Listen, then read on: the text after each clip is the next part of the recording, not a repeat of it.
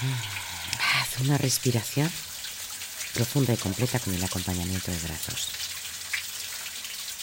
Respira por la nariz, expulsa por la nariz y escucha. Ramón Maceiras, Charo Nieva, Alex Granados, Marcos Carrasco, Antonio Serrano, Blanca Gervilla, El Afilador, Juan Merodio, Cala Mirisa, Grego, Sergi Moral, Pablo Mondragón, Sabrina Bonini, Laura Bolaños y hoy. Y me parece alucinante haber llegado hasta aquí.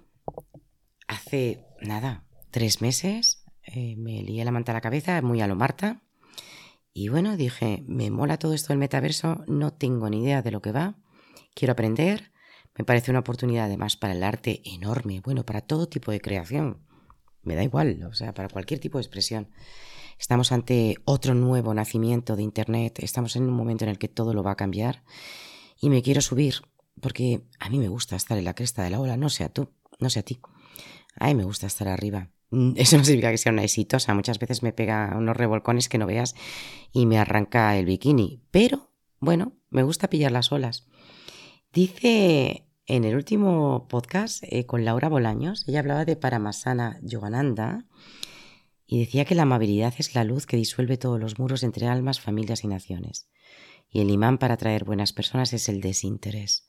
Y yo creo que eso es lo que ha hecho que toda esta gente que te he dicho al principio, estos 15 capítulos de Metadamas que ni me creo, porque es que no me creo que haya llegado a esto, pues ese desinterés, ese rodearme de gente tan cojonuda, perdóname, pero es que es así, tan genial, pues ha logrado pues eh, que terminemos con, con Mónica, con mi maestra de yoga, y ahora te contaré por todo lo alto. Y digo ahora te contaré por qué, porque mira, eh, así un poquito entre tú y yo, sabes que aquí susurramos, ¿no? Cuando yo me vengo, yo soy madrileña, he vivido en muchas partes de España y, y, me gusta. Cada cierto tiempo me tengo que pirar de Madrid porque Madrid es muy dura y es muy salvaje. También es muy madre, pero cuando se pone dura y te tira la zapatilla, entonces yo de vez en cuando me tengo que pirar. A veces eh, de una manera muy, muy porque tomo la decisión, a veces porque la vida me lleva. Y en este último, porque la vida me lleva, eh, pues tuve que vender casa, eh, tuve un divorcio por medio, cambio de ciudad, nueva vida. Y cuando yo llego a Zaragoza, ciudad adorable, que me ha acogido de maravilla, que tengo que decirlo, pues claro, los mañicos, no sé, y el cierzo como que se me hace difícil. Entonces la primera persona que a mí me hizo encontrar ese, ese lugar fue Mónica. Mónica es, yo la llamo la reina del Planayana y es la reina de respiración. Y es que Mónica me ha enseñado a respirar. O sea, yo no tenía ni idea de que estaba respirando mierda, ¿sabes? Con la parte superior del pecho, no tenía ni idea. Sabía que tenía mucho estrés, por supuesto. Sabía que tenía mucha ansiedad. Por eso en los capítulos me escucharás hablar de ansiedad. Pero es que no es fácil, sobre todo cuando vas con una niña pequeña y es que es complicado. Estos cambios ya sabes que son muy bestias y a mí me removieron. Me, viene muy, me vino muy bien, lo agradezco. lo que sucede conviene. Y, me vino estupendo. Y ahora soy la Marta que soy, y la nueva Marta, pues que siempre haciendo cosas y ahora enredando con todo esto y, espero que enredando contigo y pasándolo bien. Pero ¿por qué traigo... A, ver, Marta, o sea, ¿cómo te, ¿cómo te columpias, tía? Metaverso y metes a capón el yoga. Mira, no está metido a capón. No está metido a capón, aunque lo parezca, porque la verdad es que es muy raro, pero no. Mira, Mónica es la primera eh, persona que a mí me regala un NFT una tía que hace yoga te regala así, que es una hierbas, ¿no? Te la imaginas siempre medio colocada y tal, ¿no? Pues como toda esta gente que hacemos yoga, ¿no? Bueno, ahora ya se va desmitificando. Pero, y te regalan un NFT que es lo top, o sea, no hay nada más plus, ¿no? Pues sí. Y además una maravilla, vamos a hablar durante el podcast de ello porque es una colección. Ella ha rescatado una, un libro de hace más de 3.000 años con ilustraciones de yoginis practicando y lo que el yoga y lo que ha querido ha sido honrar el linaje. Entonces ha creado 108. ¿Por qué 108? Ya lo verás. Y ha creado 108 NFTs con una intencionalidad clara, ¿no? Y es darle una utilidad que solo ella sabe y que yo más o menos puedo aventurar, pero viniendo de Mónica con lo tremendamente creativa que es, pues a saber con lo que nos sorprende. Bueno, eh, es muy importante que escuches esto y es muy importante cerrar de esta manera porque mira, en verano eh, que yo todo esto lo he estado aprendiendo. Llevo cuatro o cinco años con ella y, y he aprendido cantidad de cosas. Claro, no te las puedo contar ahora porque te aburro. Pero en verano es estupendo practicar Goya. Uy, me pasa como, como a esta que me encanta, ¿cómo se llama? Como la que hace la niña de Rec. Sí, a cierta edad de repente eh, confundimos las sílabas, ya me perdonarás. Mientras que me dé cuenta no tengo una enfermedad grave. Mm, si me doy cuenta será lo peor. Bueno, pues mientras practicas yoga, en verano el calor hace, eh, por eso está el Bikram Yoga, porque el calor hace que tus músculos estén como más preparados, tu cuerpo está más elástico y más tonificado. Entonces, aunque te mates de calor, inténtalo y, hijo, yo te diría, claro que sí. Eh, eh, conozco a tanta gente que está haciendo yoga y que está yendo tan bien en este mundo tan loco. Bueno, pues Mónica, cuando vino todo lo de la pandemia, ella ya tenía una aplicación, mucho antes que todas estas aplicaciones, mucho antes que esta, que esta maravillosa con la que yo practico alguna vez eh, yoga, que no me acuerdo ahora su nombre, que es la más conocida, que ha creado todo un imperio que es China, me parece. Bueno, oriental, por supuesto, pero no sé, ha creado un imperio. Ahora mismo no me, no, me sale su nombre. Bueno, pues eh, Mónica ya estaba con su aplicación funcionando. Entonces, claro, cuando vino la pandemia, yo practicaba con ella en una sala. Claro, hubo que cerrarlo todo y ahí nos quedamos todos muy perdidos. Pero ella estaba ya eh, yo no sé, ¿se lo lía no se lo lía? Pues la verdad que nunca lo sabré. Pero claro, yo la sigo de cerca porque esta tía tiene un olfato. Pues ella ya abrió su Zoom y rápidamente, es que no tardamos ni una semana, ¿eh? Estábamos todos funcionando en casa haciendo yoga. A mí me ayudó, no te puedes, es que no te puedes imaginar. Eh, tanto que ahora me vuelve loca y ya no quiero volver ni a salas, ni a sitios, ni a nada, porque a mí me sigue pareciendo maravilloso estar en la soledad de tu, de tu casa, de tu rincón donde te montes y, estar con ella online. Así que esto es una gozadita.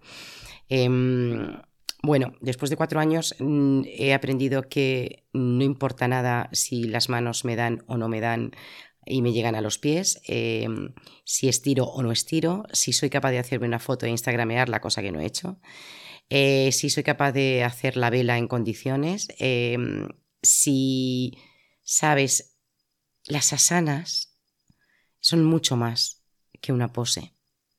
No tenía ni idea. Y cuando haces yoga, buscas algo más que estar en tonificado, que también, y en forma, que también, y que se te afine la figura, que te pasa, y que te aumente una talla de sujetador, porque también te pasa, porque es verdad que respiras con muchísima más amplitud del pecho. Eso hace que los pulmones cojan y, y recuperen un poco su espacio, porque vamos encogidos.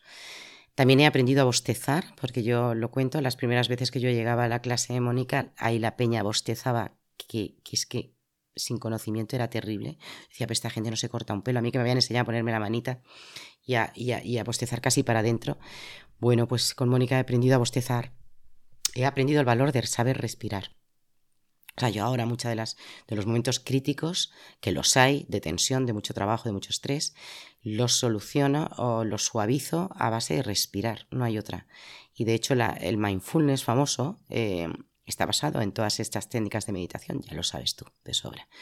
Y, es la técnica de la respiración, centrarse en el aquí, en el ahora, centrarse en este momento. Bueno, con Mónica vas a aprender, aparte de que el yoga es una cultura, eh, vas a aprender em, que no se puede ir por el camino ordinario, que también te lo digo yo, que muestres el principio creativo que hay en ti, eh, que vamos a rasgar el velo, ¿no? Es que bonita la frase, vamos a rasgar el velo. Yo creo que el metaverso es eso, es rasgar el velo. O sea, vamos a estar, vamos a ver cosas que no conocemos, vamos a estar en, lugares que jamás habríamos eh, soñado, con personas que jamás habríamos imaginado estar.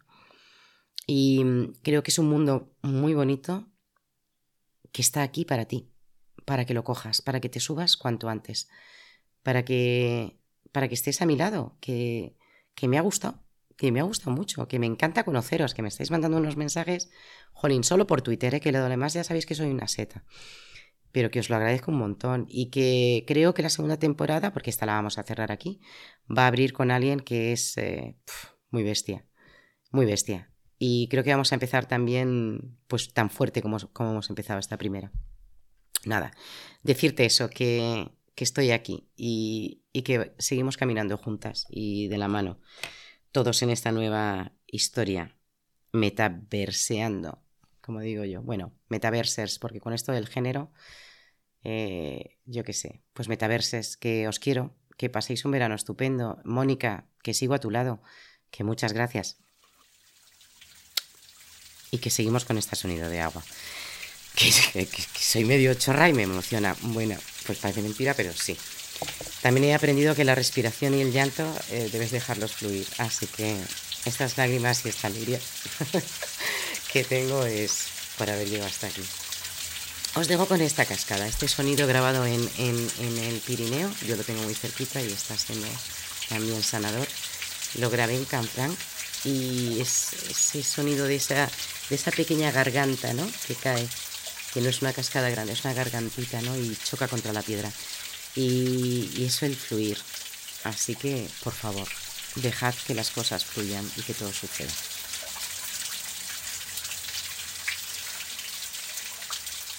Bueno, qué gozada. Siempre empiezo diciendo, bueno, qué gozada, pero es que hoy es una gozada gozada. A ver, es que por fin he traído a mi Mónica. A mí, a ella no le gusta, ¿eh? ¿Eh? que le llame maestra, pero es mi maestra. Lo que pasa es que, no le gusta. Entonces voy a tratar de no decirlo, porque es verdad que yo también, el tema de la, maestría, mm, mm, tengo mis roces ahí. Cuando alguna vez me han llamado maestra me he sentido muy incómoda, quizá porque no quiero responsabilidad, no lo sé. Lo mío es más egoísta que lo tuyo. Bueno, entonces por fin tengo a Mónica. Y entonces diréis, pero bueno, a ver, Marta, ¿cómo se te va la pinza? ¿Y qué tiene que ver yoga con el mundo del metaverso, los NFTs y tal? Pues es que os va a cantar esta historia. Mira, cuando yo me vengo aquí a, Zaragoza, yo, yo, vengo en unas condiciones un poco así, eh, eh, raras, porque amo Madrid. Y entonces la única llamada que yo hice fue a un teléfono que me dieron diciendo, eh, yo no había hecho yoga en mi vida, había hecho muchas cosas, pero yoga no.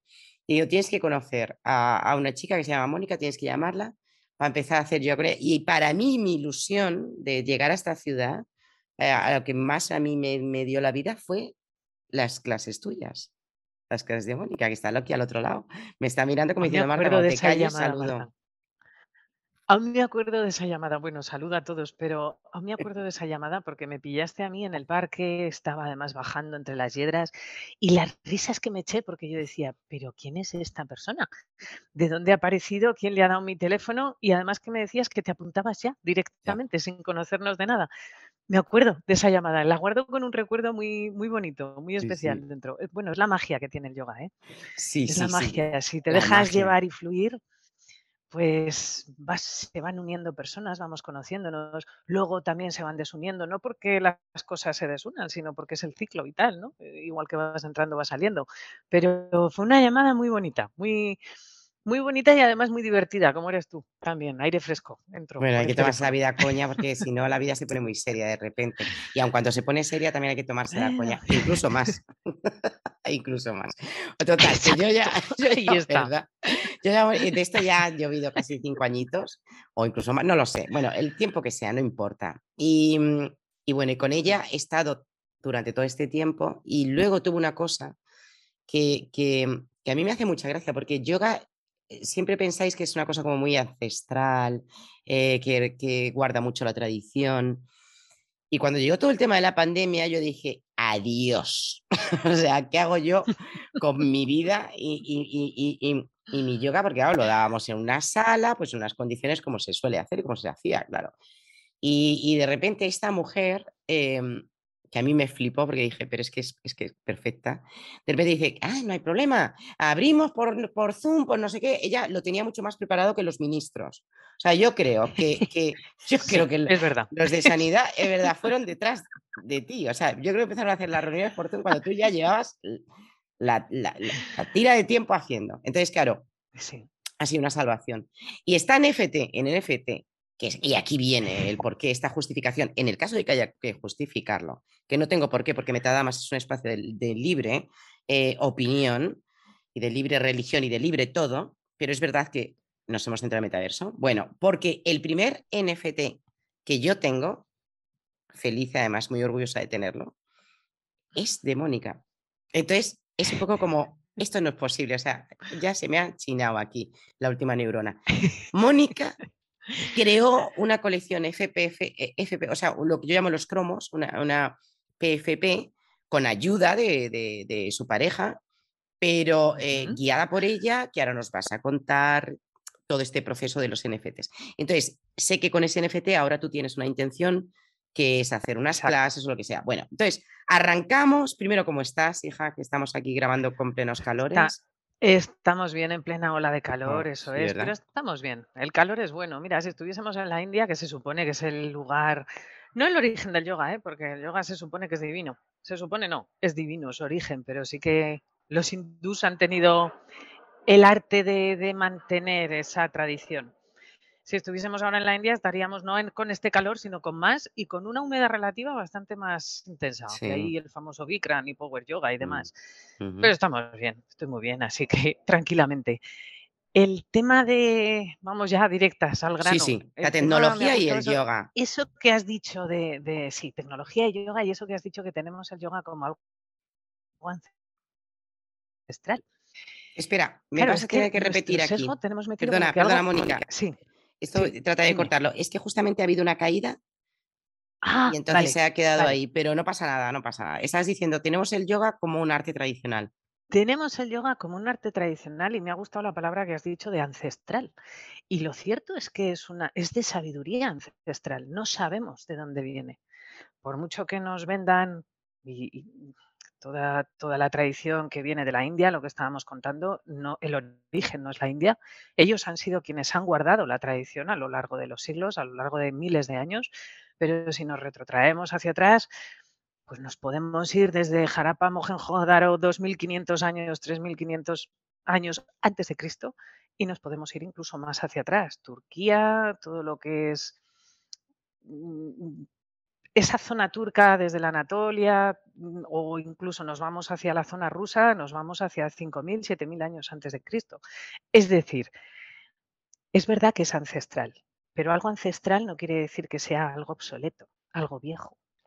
Y ese es el sesgo que tenemos nosotros metidos en la cabeza. El yoga es algo que evoluciona, que está ahí, que ha ido evolucionando y que sigue estando aquí en nuestro mundo actual, tecnología, metaverso, NFTs, ¿Por qué no? Si el yoga está abierto a todo, el yoga es libertad. Es ir hacia adentro, pero es libertad pura y te deja hacer.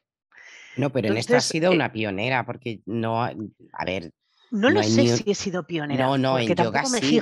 a ver, yoga en el metaverso se está haciendo. Hay, una, hay un sitio que se llama Alo Santuario en Roblox y, ya tiene como dos, mil, dos millones y medio de meditaciones hechas y tal y cual. Y también hay otra, otra movida que es una esterilla, que es háptica, entonces es una, aplicación que te colocas y haces posturas. Pero lo que tú has hecho de NFT basándote en este libro que ahora nos cuentas y todo esto, con arte generativo, por más que yo he investigado, y sabes que estoy muy metida en este tema, no hay eh, nada parecido. O sea que en este sentido yo creo que ha sido bastante pionera, por no hablar de tu aplicación, que también tienes una aplicación desde hace, ni lo sé, que también no sé si sería una de las primeras, pero casi me atrevería, por lo menos en yoga también. ¿eh? No lo sé. No fue... ¿Cuándo es tu aplicación? A ver, por lo menos tiene 10 años. Tampoco, pues no llega. Yo creo que la sacamos, no sé si fue en el 2015 o 2016. Con, con Lo que pasa es que, eh, a ver, todo depende también de en qué mundo vamos a hablar un poco ya terrenal, en qué mercado nos metemos. No es lo mismo el mercado de habla hispana que el mercado de habla anglosajona. No tiene nada que ver. Si nos vamos todo esto que estás comentando de, metaverso, por ejemplo, es todo anglosajón. Mm. De habla hispana, mm, mm, ya no, hablo ni de España, de habla hispana.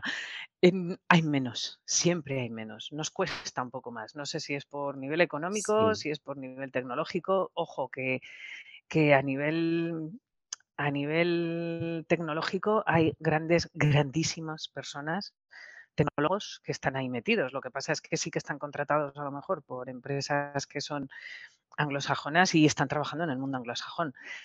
Eh, yo la app cuando la lancé eh, creo que había cinco o seis más de lo que yo había investigado y de, de pues bueno de ese de ese estudio de mercado así un poco por encima que había hecho, porque yo reconozco que yo hago la parte del yoga. Has hablado de mi pareja, que es quien hace la parte de la tecnología. La parte técnica. Y ahí es donde, exacto, quien aporta la parte técnica. Y digamos que hacemos una mezcla. Yo tengo que estar al día con la parte técnica, me empapo todo lo que puedo, me entero de lo que sé, nada más. Hay veces que no me entero de nada, No, que digo, sí, vale, tampoco. vale, vamos Complicado. adelante. Y, y al fin y al cabo delegas, porque cada uno hace lo suyo. Pero yo me implico más en lo que es la parte del yoga. Y la parte del yoga, ponerla en el mundo actual, para mí es algo que es básico, porque se trata de que el yoga, si ha venido desde tiempo ancestral hasta aquí, se trata de que siga esa tradición, esa transmisión, hasta donde tenga que llegar. Dentro de 2000 años, Marte, otras, otros sistemas y nos marchamos con las naves, que siga el yoga. Es algo que yo tengo firmado un código de ética cuando yo me formé como profesora, luego como formadora, bueno, tú sabes un poco mi trayectoria, y ese código de ética No, pero nos la vas a mm, contar, ¿eh? Para que la gente... Más tú me has dicho que aquí vas a pues hablar a, a- a calzón quitado y estamos aquí de charloteo, así que... charloteo y con un café que tengo aquí al lado, así que Sí. Bueno, charloteo yo me he copiado de ti y ahora, y ahora como estoy más sana que nunca, me estoy haciendo infusiones y, y roibos y Es cositas de estas que es un, es- también es un mundo por descubrir. Esto- contigo se descubre de Oh, todo. Y ayer hablamos hasta de los aromas, o sea que, pero que a mí me pasa cuando yo hago yoga para, para contigo, que ahora, claro, lo practicamos en casa, lógicamente. ah, no sé si volveremos, bueno, a donde mí me da lo queráis. mismo. Bueno, El sí, mundo pe- pe- online es pero donde uno quiera. yo lo vivo muy a gusto, muy contenta y, y- y es que estoy, a mí me gusta mucho el mundo online, entonces yo de momento estoy feliz. Y, y además que, sabes, yo me pico, entonces si tengo al lado a alguien que me está haciendo la sana de puta madre y yo que no soy capaz, ¿sabes?, de llegar a darme con la nariz en la rodilla.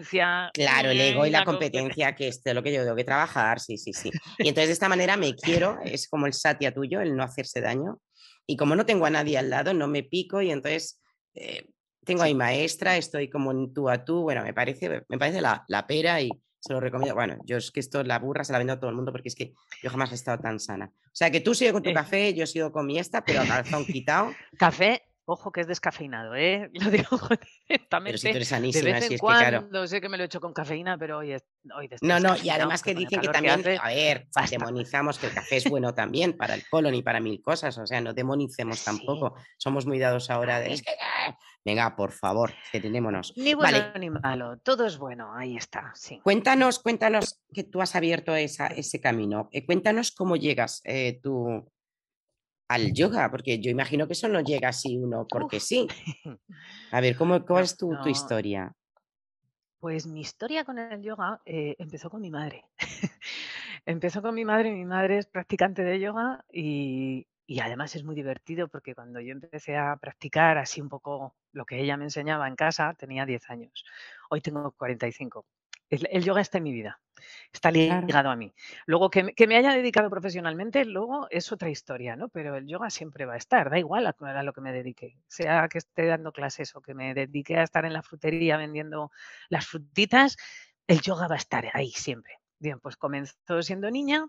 Me acuerdo que me enseñaban los primeros pranayamas, los kapalabhatis en el sofá, manda huevos, si se puede decir esta expresión. Sí, hombre, claro, que aquí se puede decir todo. sentada en un Pero ¿por qué sofá, no se dices, puede anda, hacer que en el sofá que yo me estoy desayunando ahora de se hunde la pelvis, la espalda no está recta, pero da Ah, igual. Ok, Dices, cualquier sitio sirve, ¿no? Eh, Esto ahora ya a nivel técnico dices, manda narices en el sofá, mamá. no. Pero bueno, ahí estaba. Y además Kapalabhati, que dices, Tela. ¿Qué es Pero Kapalabhati? Que es que tú me hablas a mí, pero a ver, ¿qué es Kapalabhati? Kapalabhati es una técnica de respiración. Es Eso. esa técnica, por si alguno nos está oyendo y más o menos lo conoce, es una técnica de respiración que es, es intensa y que tiene un sonido especial que estás expulsando por la nariz. Dejémoslo ahí porque si no, a lo mejor alguno se nos Y que quiere es súper complicada de hacer, ¿eh? Perdona, pero Exacto. hasta que te Y haces con el sí Kapalabhati. Y sí que mm, hay que tener a alguien cercano, Sí, al- alguien que te instruya o que esté contigo para que no te hagas daño. Ese eso es. famoso ahimsa. Sí, sí, sí. Exacto. Yo no digo el asistir a clase y pagar por, por ello, ¿eh? Es, es- reconozco que es mi Bueno, como profesión si sí, y ya como está. si sí, no pasa nada, pero es verdad que hay que hacerlo como bien si porque te puedes lesionar, ¿eh? exacto. Ahí. Mm, No, no es un deporte, no es una técnica de riesgo, pero hay que tener mesura, hay que tener calma, paciencia y, y sobre todo, ya sé que todos esperamos los frutos de la acción, pero no estar pensando en los frutos de la acción, sino el ir disfrutando del momento, de lo que estás aprendiendo y nada más, de lo que estás sintiendo y listo. Ya está, ya el cuerpo ya va tomando, la mente va tomando y luego va pasando el tiempo y vamos viendo esos frutos que no esperábamos, pero que están ahí, eso sí. Pues el yoga empezó, ya te digo, con 10 años, luego ya pues fue siguiendo, altibajos. No te lo tomas en serio, porque al fin y al cabo también eres adolescente y hay un momento en que ya sí que me lo tomé muy en serio, que ya había acabado de estudiar, empezar a trabajar, empecé a trabajar en, en bueno, mundo oficina y te das cuenta que tienes 24, 25 años y dices, ¿y esto voy a hacer yo toda mi vida? y el yoga estaba, ¿eh? Pero hay un momento como de estrés, por decirlo de alguna manera. Yo no quiero decir que fue estrés, lo que sí que vino fue un dolor de cabeza, fue una cefalea tensional. Mm. Y esa cefalea tensional a mí me gusta recordarla siempre como el nacimiento de Atenea, de Palas Atenea, que viene de un dolor de cabeza de su padre. y fue así, como ese dolor de cabeza me llevó a meterme de lleno ya en el yoga y desde entonces no he parado. Pues empecé, a los tres años ya decidí que me formaba como profesora. Durante la formación en la entidad con quien yo lo hice, que fue la IWTA, la, Asociación Internacional de Profesores de Yoga, la sede la tenían en Barcelona. Hace dos años, la pandemia se ha cargado muchas cosas. Hace dos años cerraron aquí en España, pero bueno, sigo siendo full member de Australia y con ellos estuve haciendo la formación, que fueron cuatro años, sigues porque eres practicante toda tu vida. Después de la formación vino la formación como profesora, de, como formadora de profesores de yoga, otros tres años. Digamos que es una línea acharya. La acharya se considera que es la línea en la que es maestro-discípulo, en la que tú no cuestionas a tu maestro. De ahí que la palabra maestro a mí me, me vibra un poco. Bueno, es que a ti no te gusta ni siquiera. No, pero tampoco, te gusta, porque yo, te recuerdo, te, te comenté que, ay, tengo una amiga, Mónica, que se ha hecho eh, maestra de maestros de yoga y tal y cual, y a ti simplemente eso de formador, formador, maestro de formador, también te rechinó. sí, sí, mm sí, porque, porque yo, por ejemplo, el tema, te corto, ¿eh? El tema de, de, ser, de, ser, formadora de, de profesores de yoga también es verdad que depende de la entidad con quien, te, con quien te has formado y de cómo está planteado. Aquí en España hay una entidad muy, muy conocida, no quiero yo ahora ponerme a dar nombres porque si no encima hago publicidad y, si hago publicidad tengo que dar de todos, no solamente de vale. unos. Pero sí que en España hay una que es muy conocida y lo organizan de otra forma. No eres el profesor de cada asignatura, sino que cada maestro, y ahí sí que se llaman maestros, lo da todo.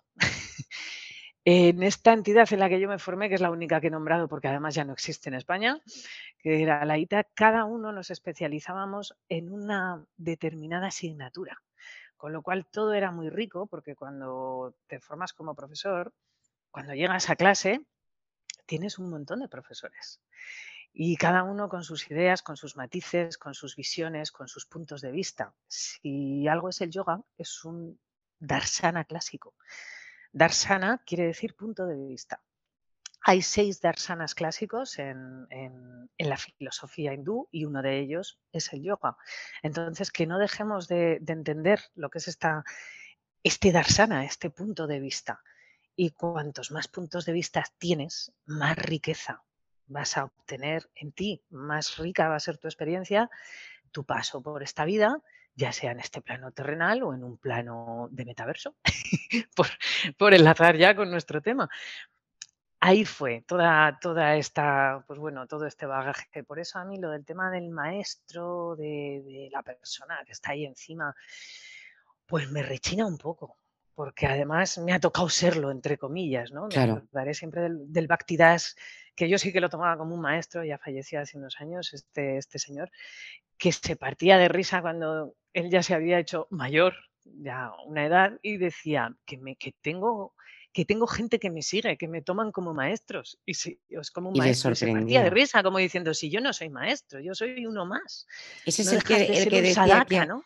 que hay que buscar una postura estable y que no te hagas daño. Y es ese maestro el que decía, en el que estés cómodo. Hay que hacer siempre Porque tú además eso lo llevas maestro fatal. Eso de, esto. sí, eso de la gente que de repente entra en el yoga para ponerse en forma y tener tipazo y poderse hacer la foto en Instagram y todo eso, tú como que lo llevas un poco también, como que te rechina también. Esto Claro, tampoco es yoga. Claro, es que eso es una muy pequeña parte del yoga en la que mm, entiendo que a nivel occidental se ha vendido así el yoga, eh, se ha tomado como una actividad física deportiva, tanto que aquí en nuestro país, en España, el yoga está catalogado como una actividad física deportiva. Yo soy una de esas, en estos momentos, pocas personas que están certificadas a nivel oficial, a nivel español. Digo pocas porque van saliendo con cuentagotas las, las cuando se abre la, no me sale ahora la palabra, perdón, estoy un poco espesa. Cuando se, Es se que estamos abre como los pobrecitos Sí, estamos un. Nos poco, sí, igual, como los cayendo ahí con el pico abierto.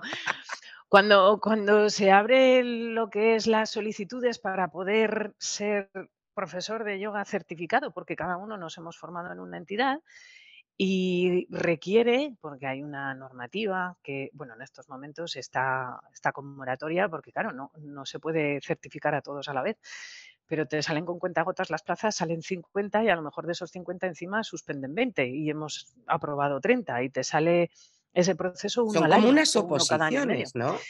Casi, casi, Casi casi, casi. parecido, ¿no? Ya, ya. Casi parecido, porque tienes que demostrar tu formación, reglada o no reglada, tienes que demostrar tu, tu experiencia profesional, tienes que mostrar tu vida laboral, tienes que, vamos, poco menos que hasta la talla de ropa interior. Sí, sí, Allí sí. demuestras todo, te pasas en un proceso de un año, año y medio y luego ya es cuando, aparte de haber demostrado todo, es cuando ya pasas por el proceso de examinación.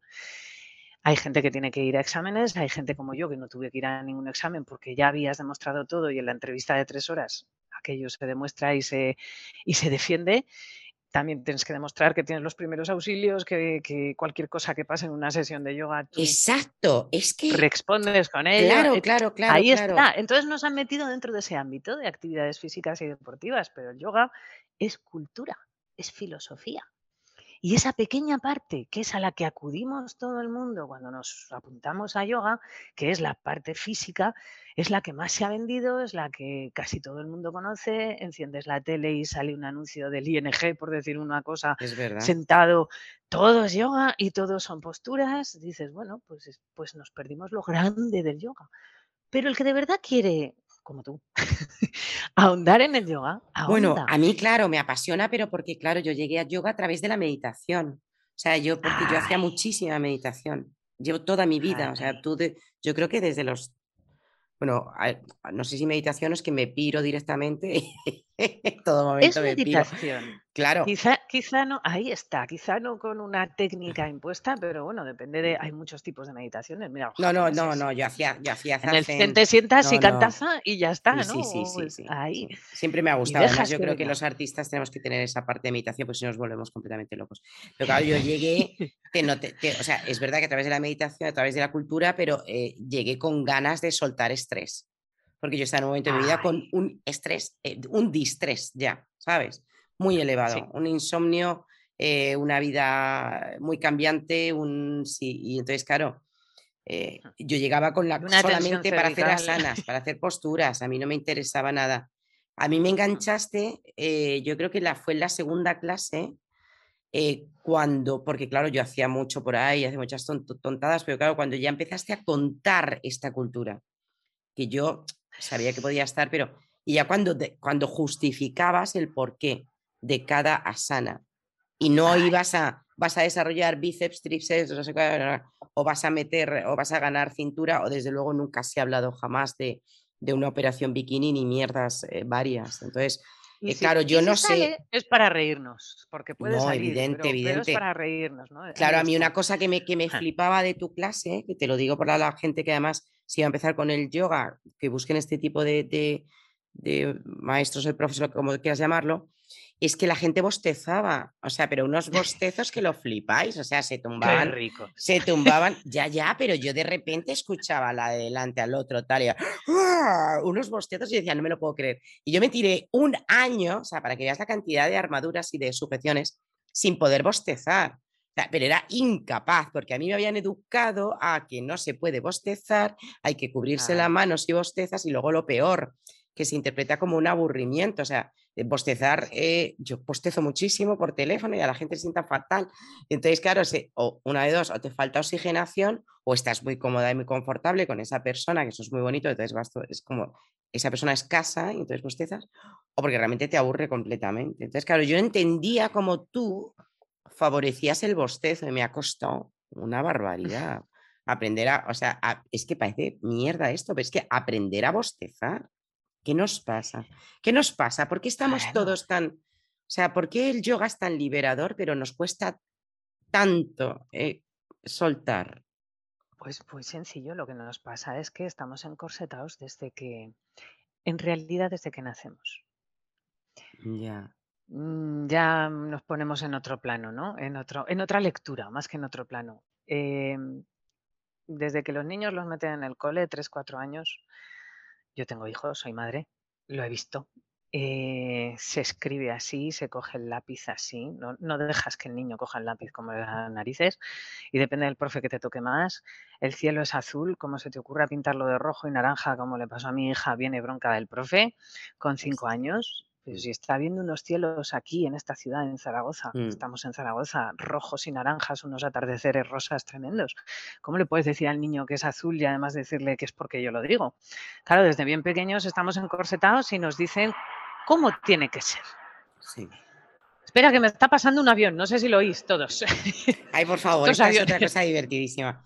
Que, es que a Mónica le pasa una cosa, claro, y es que vive en una zona, claro, muy cerca de la, de la base aérea, entonces esta es una ciudad de militares, aquí se hacen, también hay que hablar de que sale mucha gente de la UME aquí a apagar incendios, ¿eh? Ojo, que no solamente, y además es que, claro, yo en este sentido, claro, eh, me haría muchas gracias ver si nos ocurre algo, quién nos va a defender. Entonces, claro, ¿qué pasa con los militares? Pues que tienen que... Ese es otro melón que... Es otro meloncillo. Claro, si existían las guerras, no había ejércitos. Exacto. Sí. el caso es que, claro, yo el, a Mónica, claro, la tengo asociada con los aviones porque cuando empezó a hacer las clases online, claro, de repente pasaron unos avionacos y entonces ella, que es muy cuca, hizo, o sea, fue como un componente, por eso digo, los aviones forman parte de tu perfume, porque realmente cuando pasaba el avión era como una respiración. Y, y es cierto, o sea, yo hubo un tiempo que, que vivía muy lejos de la M30 de Madrid, bueno, no, no viví, estuve muy poco tiempo. Y entonces, claro, ese ruido al final lo asociaba como un sonido de mar. Entonces, también es verdad cómo te creas ah. tú la vida, ¿no? Entonces, claro, el avión, Mónica y la respiración va como muy enlazado. Pero volvemos a la infancia y me gusta mucho lo que estás diciendo. Y a, ese encorsetamiento, tú que vienes del mundo del arte, es que lo, mm. Vamos, lo estoy diciendo así. Sí, lo he vivido, lo he vivido. Algunas veces lo hemos hablado, por ejemplo, Arnoster y demás. Mm. Vivimos encorsetados desde bien pequeños. ¿Qué mm. esperamos? Que todo ese encorsetamiento que desde bien enanos nos lo están metiendo, en algún momento no explote. Pues hombre, normalmente esto sale en la adolescencia. Si es que la cosa va bien. Eso es lo que si no, y aún Porque mira el índice, mira el índice de suicidio que tenemos, que ah, también hay, hay, que hablar. El y espera, que tenemos aún, aún vamos a más. Exacto. a más. Y, ya no quiero hablar de suicidios, ¿eh? de todo. De todo. Y, en, y en adolescencia muchísimo, es, es muy peligroso. Exacto, pero luego vamos haciéndonos cada vez más mayores, llegamos a los 40 y es cuando te viene la gente a clase y dice, yo vengo por estrés. Llevas 40 años continuamente con un encorsetamiento es normal que haya tensión, es normal que cueste bostezar en un año. Ya no digo un encorsetamiento a nivel físico, una coraza en el cuerpo, unas contracturas musculares que se van, ¿eh? así de claro. a mí se me han ido todas. Con tiempo. Esa es otra. También hay que ir con tiempo. Sí, pero mm. mira, la última asiática se curó haciendo yoga. Qué buena. No, no. Increíble. O sea, lo nunca he visto. Que tú le digas a una persona que en vez de mm, chutarse o ponerse la vitamina C o lo que sea y tal y cual, no, es la B, ¿no? No sé qué te pinchan. Sí, bueno, para empezar te pinchan un celestone. Eso, eso esas cosas, eso es. Yo he tenido solamente dos, dos en mi vida, menos mal. Y hago muchas burradas. Y, solamente he tenido dos ciáticas. La primera malísima de celestone, no sé cuál, y la segunda dije, a yoga. Empecé a hacer eh, las, los vaciados y todo. Porque qué importante es vaciar. Y otra cosa que yo he aprendido contigo. Qué importante es vaciar. Y hay, un podcast que os, bueno, es que yo recomiendo siempre muchos podcasts. Eh, Coco David tenéis que escucharla, participantes de un delirio. Y, tenéis que escuchar el último podcast que habla del vaciado. Qué importante es ah. vaciar. Yo creo que ahí es otra cosa básica de yoga que yo tampoco sabía. Vaciar. Más que. Sí. Más que llenar. Crear el vacío bueno, es que no, no puedes hacer si antes no has creado el vacío, no estás en la famosa vacuidad que dicen los budistas. A ver, yo vengo y estoy educada en la tradición hinduista, pero por mi trayectoria, que os he ido contando así un poco, pues eh, no quiero decir que soy como una, como una abeja que va de flor en flor, pero sí que me gusta un poco, ¿no? El, el, el descubrir, el experimentar, como decía Siddhartha Gautama, que lo hablábamos además ayer, no te lo creas porque yo lo digo, experimentalo, se trata de ir y experimentar las cosas. Entonces, la famosa vacuidad es básica en todo. Y vivimos llenos, en nuestro mundo vivimos atiborrados, llenos de cosas, de cosas en casa, de cosas dentro de nuestro cuerpo, de, de la mente llena de pensamientos, de emociones o te vacías por lo menos un poco todos los días, o si no, lo que vayas a hacer va a estar tieso, tenso. Ya no, no vas a trabajar de una forma fluida. De ahí los famosos vaciados provocan el bostezo y el bostezo te está diciendo que aquello está saliendo. Que vuelves a una posición, digamos, neutra a nivel respiratorio y a nivel nervioso, porque tú que acabas de hablar de la ciática, cómo se curó con yoga, la ciática no deja de ser una tensión nerviosa. Cuando eres consciente de que hay tensión nerviosa y que la estás somatizando a nivel corporal, físico, pues si hay conciencia de esto, puedes aplicar unas técnicas que comienzan siendo por la respiración, los famosos vaciados, luego unas técnicas corporales, los asanas, las posturas, que nos sirven para eso, no para la operación bikini. Es verdad que si sigues practicando, el cuerpo coge una armonía no digo unas tabletas de abdominales de chocolate, sino que coge una armonía y esa armonía se ve en el cuerpo, se ve en la respiración, se ve en la mente, se ve en la persona.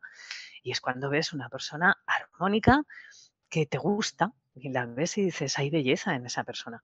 Pero no porque sea guapa, fea, grande, pequeña, más ancha o más estrecha, sino simplemente porque coge sus medidas, sus ritmos, eso es lo bonito que te trae esta técnica del yoga. Armonía, qué bonita palabra, armonía. Eh, hay armonía. Es verdad que, desde hace unos años se puso, bueno, digo desde hace unos años, pero en realidad el yoga desde los 60, 70 ha estado muy en boga con el mundo del hipismo, todo el mundo de, pues bueno, de, la moda, las modelos y demás que, que han practicado yoga desde siempre, porque sirve para coger esa armonía, esa belleza. Y esa armonía no solamente se ve a nivel físico, a nivel corporal, sino que se percibe en el ser, en la persona. Por eso también se practica yoga. Cada uno tiene sus frutos, pero recordamos que no practicamos para obtener frutos, practicamos porque así nos conocemos. Nos conocemos a nosotros mismos. En ese conocimiento de nosotros mismos luego vendrá toda esta belleza, esta armonía, esta, esta ternura con uno mismo. Vamos a poner adjetivos bonitos, ¿no? Que ya que el mundo es puñetero, pues vamos a poner adjetivos bonitos. Pero es verdad que el yoga te trae eso. Porque además otra de los... Sí. Sí, para que venga todo esto pasamos por etapas duras. Eso quiere decir jata, famoso jata yoga. Lo duro, lo heavy, lo que es intenso, lo que es lo que te hace, no digo sudar, sino lo que te pone en situaciones que dices y resoplas también, el resoplido. No pasa nada, pero, pero siempre desde, eh, desde un punto en el, que, en el que no te haces daño, en el que sabes que voy a estar haciendo esto, pero no me voy a hacer daño nunca. Ahimsa, siempre. Ahimsa, eh, qué palabra tan bonita también me has enseñado, Satya y Ahimsa, esas, esas dos me acompañan constantemente cuando, cuando te estás dando cuenta que no estás siendo veraz contigo, que, que, que te estás faltando. Sí, sí, Satya, Satya, muy importante. Otra cosa que me gusta mucho, que también he aprendido contigo, es que el yoga lo puede practicar cualquiera. Y cuando digo cualquiera, es que yo sé que tú estás haciendo yoga con abuelitos. y con gente que no puede levantarse de una silla, que yo dije, tengo que ir a verte y es que algún día tengo que acompañarte. Mónica, por favor. Porque yo. Pues cuando quieras. Porque además los abuelitos son una delicia, madre mía. Hay dos de 92 años, con que fíjate. Fíjate, por favor, entonces. Y la pandemia se ha llevado a cuatro, nada menos. Este coronavirus. ay, Dios mío, es que parece increíble que estemos. No podemos olvidar lo que ha ocurrido, no, no debemos. No podemos olvidar. Pero yo creo que, y contigo coincidíamos que somos esas románticas que creemos eh, que esto eh, ha ocurrido para bien y porque convenía en ciertos aspectos, no por supuesto con estos abuelitos ni, ni, estas situaciones tan horribles que hemos vivido, eso no. Pero a nivel personal creo que sí que ha venido bien. yo noto algunos pequeños cambios, son pequeños. Los noto en mí, lógicamente, en el resto de la humanidad no lo sé, tampoco lo voy a juzgar. Pero sí me ha venido bien. Con notarlos en ti ya, tienes un, paso enorme ganado. Mira, hace poco te oía en, una, en uno de tus podcasts que dijiste una frase que era lo que sucede conviene.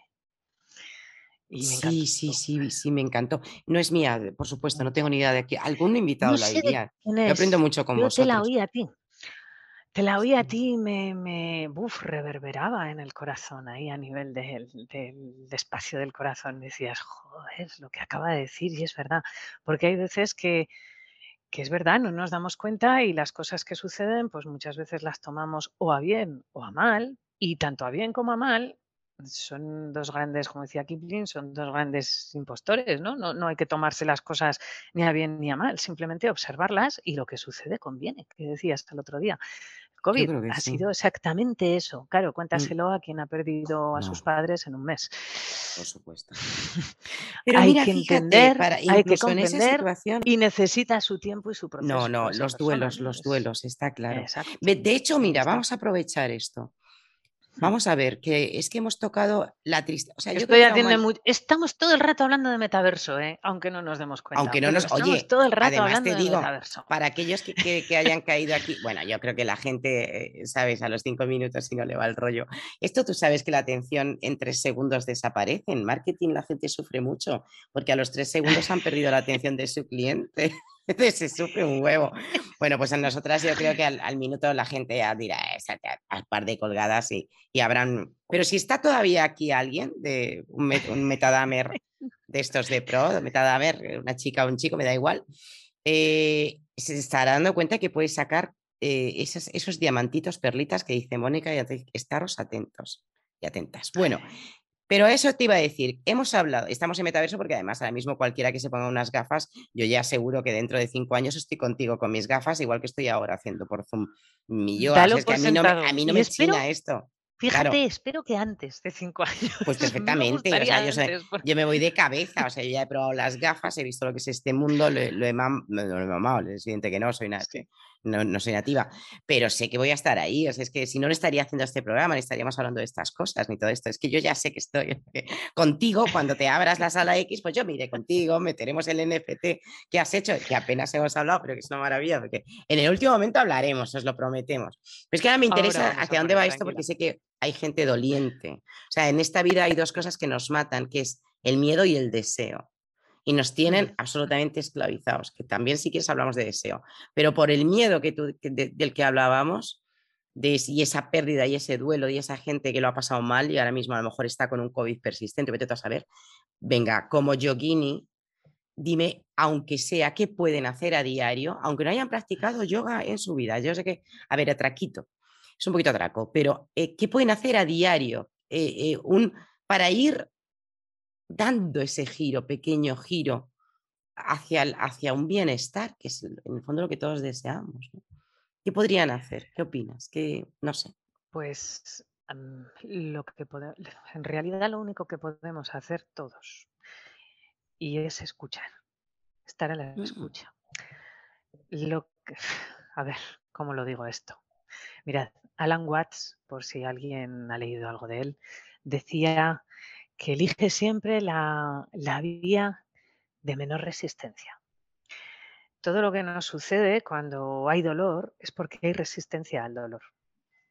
Y nos duele por eso, porque oponemos resistencia, nos tensamos, ya sea a un nivel físico, corporal, ya sea a un nivel mental, ya sea a un nivel emocional.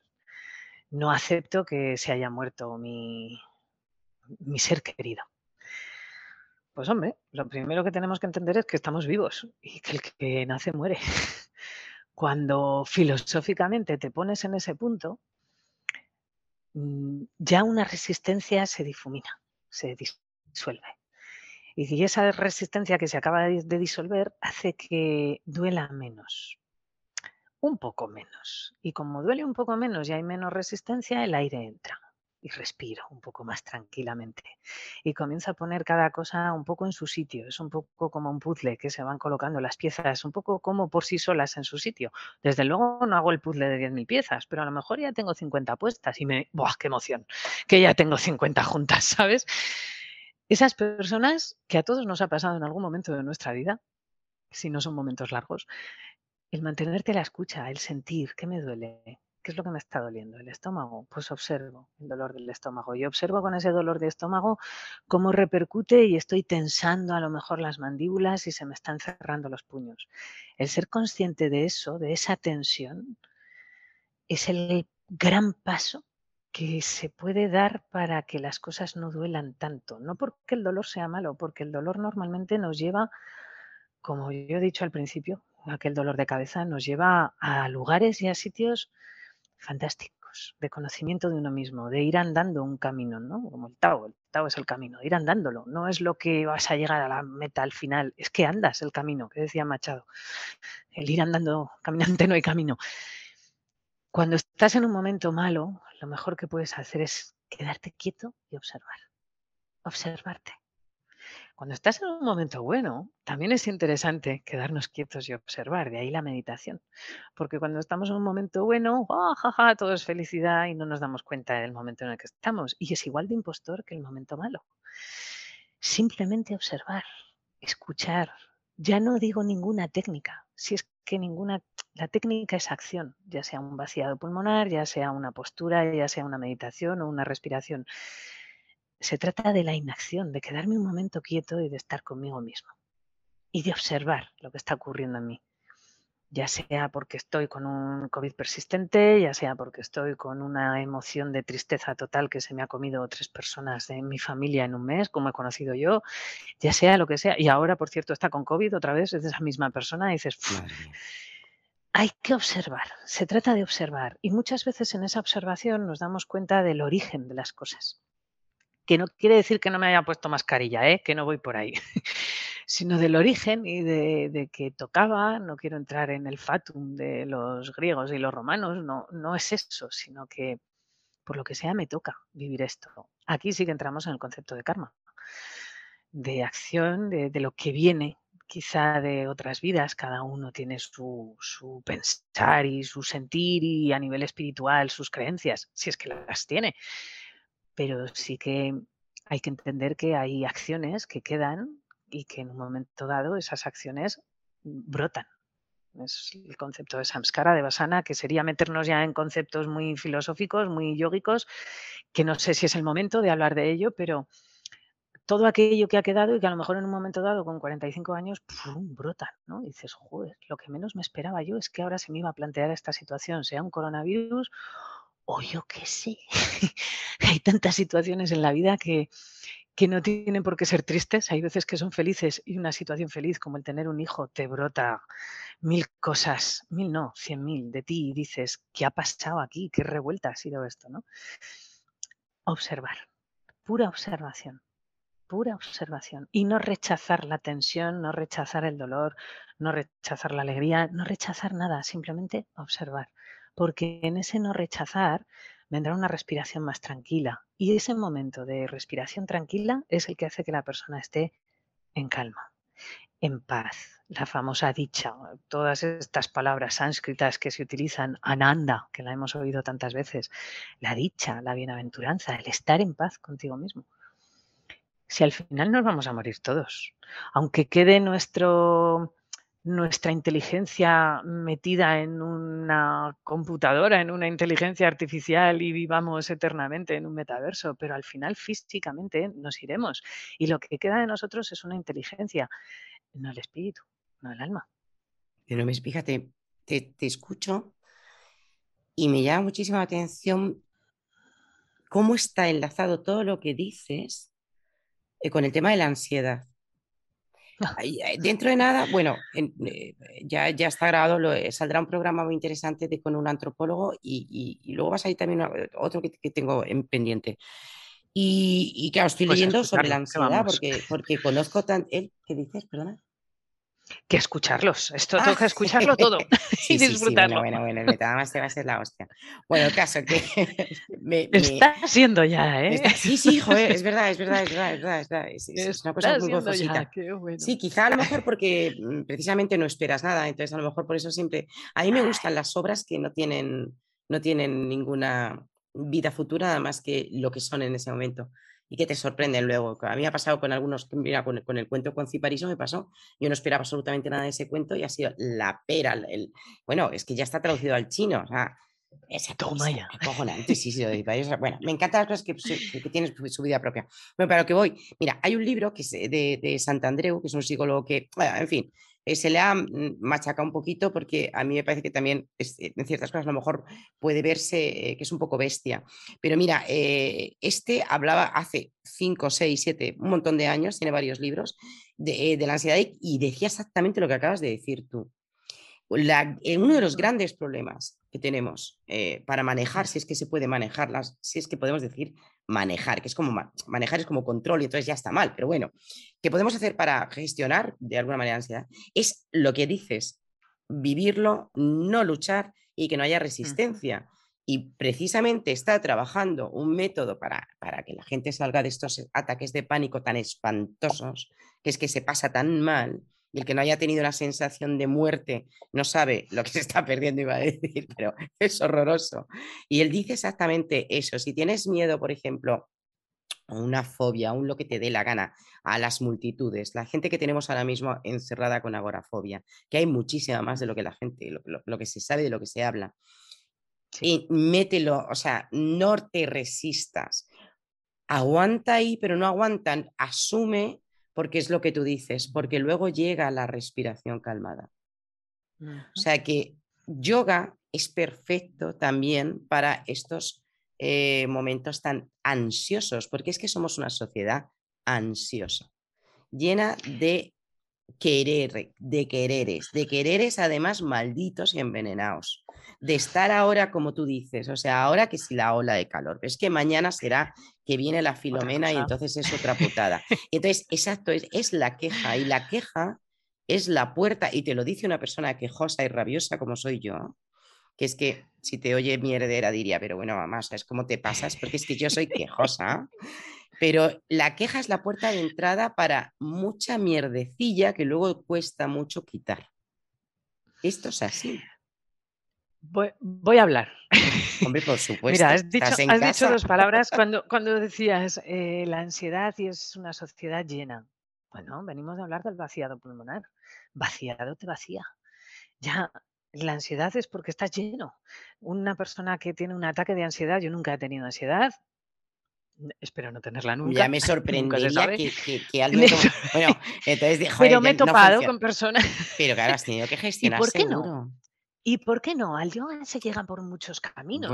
Yo, llegué desde este camino, pero hay gente que llega por, no por el camino físico, que estábamos hablando de, tener un cuerpo bonito y armonioso, sino que también hay un, porrón de gente.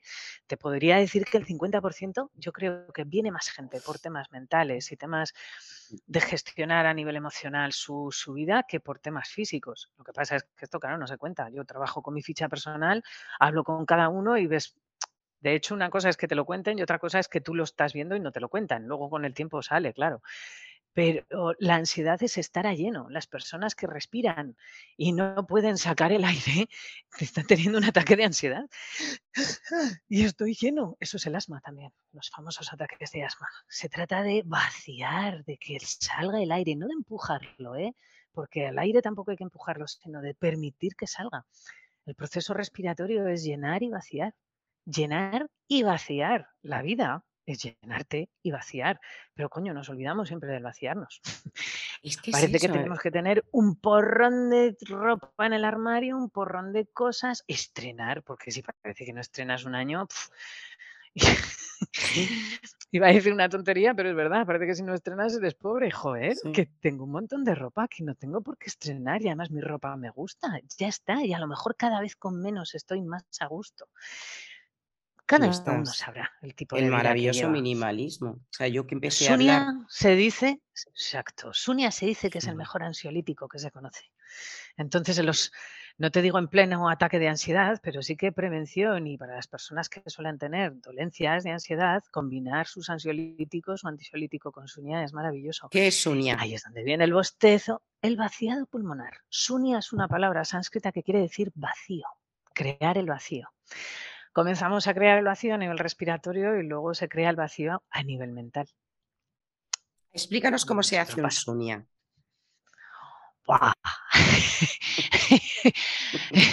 Se puede hacer tumbado y sentado, normalmente, incluso de pie, pero bueno, normalmente lo hacemos tumbados. Lo Pero vamos a hacerlo sobre la sentado, no sé por espalda. qué. Me parece Vamos que a hay hacerlo sentado. claro, para permitir que Pues la gente, aunque no tenga una movilidad muy grande, porque no sabemos, o sea, mis oyentes no tengo ni idea, no he hecho un estudio de de que de quiénes están aquí, de qué edad, ni qué tal. Pero vamos a hacerlo como patoblas. Estás en una clase, ¿puedes hacer un vaciado pulmonar estando antes de un examen, por ejemplo? Sentado, claro que sí. Sentado, Puedes pues venga, vamos a tratar de hacerlo sentado. silla, Al loro que vamos a aprender el a hacer Sunia.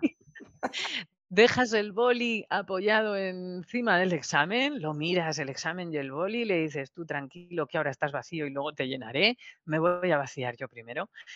Y dejas que tus brazos estiren los codos uniendo los dorsos de las manos entre sí, que estén pegados entre sí, y los codos estirados. Que los brazos apunten hacia las rodillas.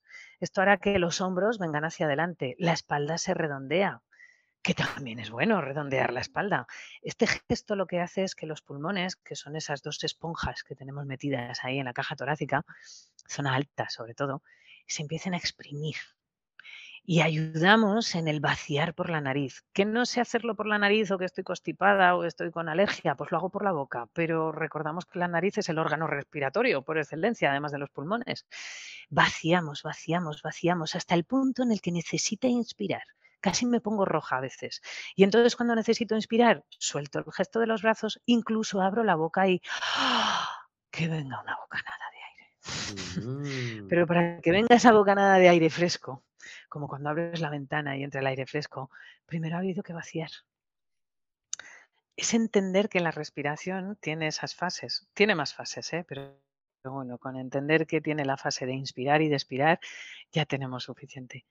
Y normalmente la gente vivimos a lleno, en la inspiración, a lleno, y pensamos que la vida plena es la vida llena, pero la vida plena es la vida que combina el equilibrio de llenar y de vaciar. Y ahí es donde hay equilibrio, ahí es donde estamos a gusto. Ya hemos hecho un vaciado, luego ya cogemos el boli, leemos el examen antes de ponernos a hacerlo, de arriba a abajo, las preguntas que nos hayan tocado, 5, 10 o 36, y luego ya nos ponemos en marcha. Porque a lo mejor comenzamos por las últimas preguntas a Este ejercicio yo lo he Sí. hecho antes de dar una charla o antes de tú sabes que siempre hay un miedo escénico, siempre Exacto. hay y incluso sé que hay actores, actrices, gente que tiene que salir a escena o que tiene que hacer una prueba importante o que incluso le tienen que hacer una prueba médica y tiene que o está haciendo, por ejemplo, un TAC que te tienes que meter en un en una resonancia magnética, todas esas cosas. Este ejercicio vaciado se lo he enseñado yo también a niñas, compañeras de de de mi heredera, para que lo hagan porque es fantástico, porque yo no sé qué se produce, Mónica, ¿por qué se por qué el cuerpo se calma automáticamente? ¿Qué qué qué está ocurriendo ahí? ¿Qué pasa para que sea tan efectivo? Porque es que hasta en un atasco lo haces, si te agobia a lo mejor la situación, estás llegando tarde, y de repente automáticamente con 2 vaciados que hagas, es que tu tu respiración es diferente. Sí. A ver, básicamente no vamos a entrar en toda la mecánica No, respiratoria no, ni en el intercambio gaseoso, sería muy largo. Básicamente lo que sucede es que vuelve a coger el ritmo la respiración. Cuando estamos tensos, estamos cortando la respiración, no tiene casi ritmo. Esto, la gente con dolencias cardíacas lo entiende muy bien. Cuando llegas a arritmia, malo, Sí. tienes que volver a coger el ritmo. Con la respiración sucede lo mismo. Igual que tenemos un ritmo cardíaco, tenemos un ritmo respiratorio. Y cuando perdemos el ritmo respiratorio, entramos en una arritmia respiratoria. Entonces, el vaciado pulmonar lo que hace es que de nuevo se organice a nivel nervioso, porque la respiración es el proceso del sistema nervioso autónomo en el que puedes incidir, es el único proceso en el que podemos incidir, y vuelve a coger su ritmo natural. Entonces, por eso te quedas bien, porque de nuevo los pulmones, de nuevo el sistema nervioso vuelve a coger otra vez su ritmo natural. No están colapsados, aparte de que de repente entra aire oxigenado. No se ha quedado ahí el aire rico en CO2 metido dentro, por eso hacemos esos vaciados para expulsar a fondo. Pero sobre todo a nivel nervioso te quedas bien, a nivel mental, porque acabas de vaciarte y acabas de volver a coger otra vez tu ritmo natural vivimos estresados, vivimos en un ritmo que no es el nuestro, que no, es el nuestro. Y, Por eso cuando nos vamos a la, naturaleza, estamos a gusto, porque de repente vuelves a coger aire, no te hace falta ni hacer un vaciado pulmonar, el ir dándote un paseo por el campo, por donde sea, ¿eh? incluso en los secarrales de aquí de Aragón por los Monegros, también ahí coges el ritmo, porque vuelves a ponerte en tu ritmo respiratorio y estás bien, a gusto. Eso es lo que sucede a grandes rasgos. Luego ya podríamos aquí explicar, ya te digo, meternos muy a fondo, pero no es el marco en estos momentos. Es entender que la respiración es hermana, están íntimamente ligadas a todo lo que es el sistema nervioso. Por eso, si trabajamos la respiración, y aquí es donde entra el pranayama, estaremos trabajando en nuestro sistema nervioso, la mente, la mente. Claro, porque cuando tú estás, o sea, cuando tú vacías, vacías tu mente. Y luego otra cosa increíble que, te, pasa en yoga, los que empezáis o los que empecéis a practicar, que tampoco lo sabía, que lo aprendí con Mónica, es que vas a aumentar el contorno de, o sea, vas a tener que comprarte, no porque te crezcan las tetas si eres chica, sino porque te, te, aumenta dos centímetros porque se te expande o sea, se te ponen unas espaldazas que no veas. Es que a mí me ha pasado. O sea, te expandes y entonces tienes que hacer sujetadores especiales para gente que haga yoga. Porque es así. No, hombre, no. no, no, pero yo me he tenido que comprar ese cacharro que te aumenta. A ver, ya no llevo sujetador. O sea, eh, cada vez Cambias de, más de talla de, sujetador, de contorno y ya está. Pero cambias. O sea, que eso quiere decir que efectivamente eh, vivimos con ese corsé que tú dices, que nos aprieta, que no nos deja. Y entonces, claro, las, las costillas, todo el diafragma, todo eso, se abre porque no, esta sociedad, mira, tú vas en el metro y tú, bueno, ahora ya pues, te tienes que ir a Madrid, Barcelona, ciudades donde haya metro. También escucha gente por ahí. Me ha tocado ir en metro. vale, pues tú vas en el metro y si tú tanto, ves, pues si tú observas, ves cómo la gente se le va moviendo el pecho arriba al respirar, pero ves muy poca respiración abdominal. Ves muy poca, o sea, tenemos todos, yo la tenía, ¿eh? Yo creo que a nivel de las clavículas respiraba, o sea, de los, ¿esto cómo se llama? Estos son las clavículas, ¿no? Yo respiraba aquí, o sea, la alta, la respiración alta. Eso te hace que tengas mucha tensión en el cuello y que lleguen todos esos vértigos y todas las cositas monas por las que hemos ido pasando los que somos unas petardas y no sabemos controlar nuestros nervios. Y entonces todo esto, esto te lo va arreglando el yoga. Entonces, ¿qué quiero decir con esto? Pues que, a ver, que hagáis yoga, coño. ya está. es que es Pero cuando a cada uno le vibre hacer algo de forma obligada, porque te dicen, te dicen que esto es bueno. A mí me ha tocado, ¿eh? gente que te vienen a clase y dices, si no es que no estés en el momento de hacer yoga, si es que mm. a ti te está vibrando apuntarte a pádel, pues apúntate a pádel. ya llegará el yoga cuando tenga que llegar. ¿Qué tienes ganas de dar? Pelotazos, mamporrazos o puñetazos. Divertidísimo. Yo juego pues a pádel y me lo paso muy bien. Y luego a lo mejor, y luego a lo mejor vienes por yoga y mm. combinas si quieres, pero no hay nada es que es una resistencia. Si te apuntas a yoga, porque te lo ha dicho tu médico, y no tienes ganas de estar en yoga, yo lo único que veo es que se genera tensión. Y a mí me ha tocado decirle a personas, tener la charla con esa persona y decirle, no es tu momento. No me digas. Ya, nos veremos. Has tenido, claro. sí, ¿verdad? Que, te has tenido y mandar a otros profesores también, porque veo que, están en un momento en que, en que requieren una línea a lo mejor más no digo más física, porque a mí me conoces y sabes que soy de meter caña, pero sí que a lo mejor en una línea en la que requiere una persona que, vamos a ver cómo lo digo, un maestro, que en quien van a depositar su confianza de, de forma incondicional y además eh, están pidiéndole a ese maestro que le guíe y que, y que le exija. Yo no soy exigente, o sí, no lo sé, pero yo exijo de una manera No. que, que yo no me meto por en medio, yo facilito, yo transmito. No me gusta decirle a la persona tienes que hacer esto. Nunca, es que no va conmigo, es que la persona es libre. Si yo me quiero sentir libre en este mundo, y es mi sankalpa, ¿cómo le voy a decir a Has otro que dicho? Sankalpa, que es, que es interesante. ¿Qué, es- qué, es en ¿Qué significa Sankalpa? Es de las cosas que estamos trabajando es ahora que me esa, gusta mucho. Sí, Sankalpa es esa frase cortita, normalmente, ¿eh? que, que está dicha en presente, que está dicha con sentimiento, que la sientes más que decirla, y que es algo que brota del corazón, no de la cabeza. El Sankalpa es esa,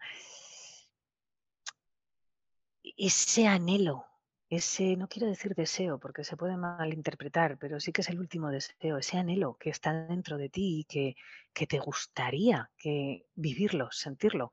Ojo, puede ser porque, porque quieres cambiar algo de ti o porque quieres potenciar algo de ti que ya está ahí y quieres que se potencie.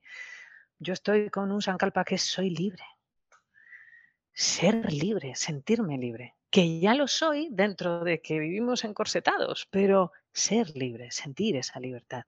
Y la libertad normalmente no es hacia afuera, normalmente te das cuenta de que es hacia adentro. Una persona ¿Cómo puede se puede de ser libre cuando tienes una familia, cuando tienes un trabajo, cuando tienes un cuerpo, sobre todo, que te obliga a comer y te obliga a beber y te obliga a abanicarte y a no...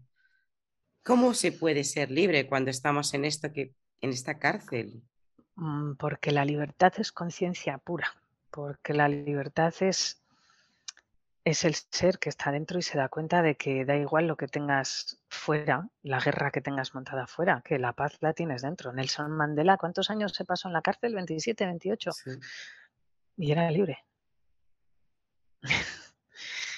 O sea, aquí ya hablamos de una persona encarcelada 28 años o, o X, ya no sé cuántos fueron. Y él era libre. Su espíritu nunca dejó de ser libre.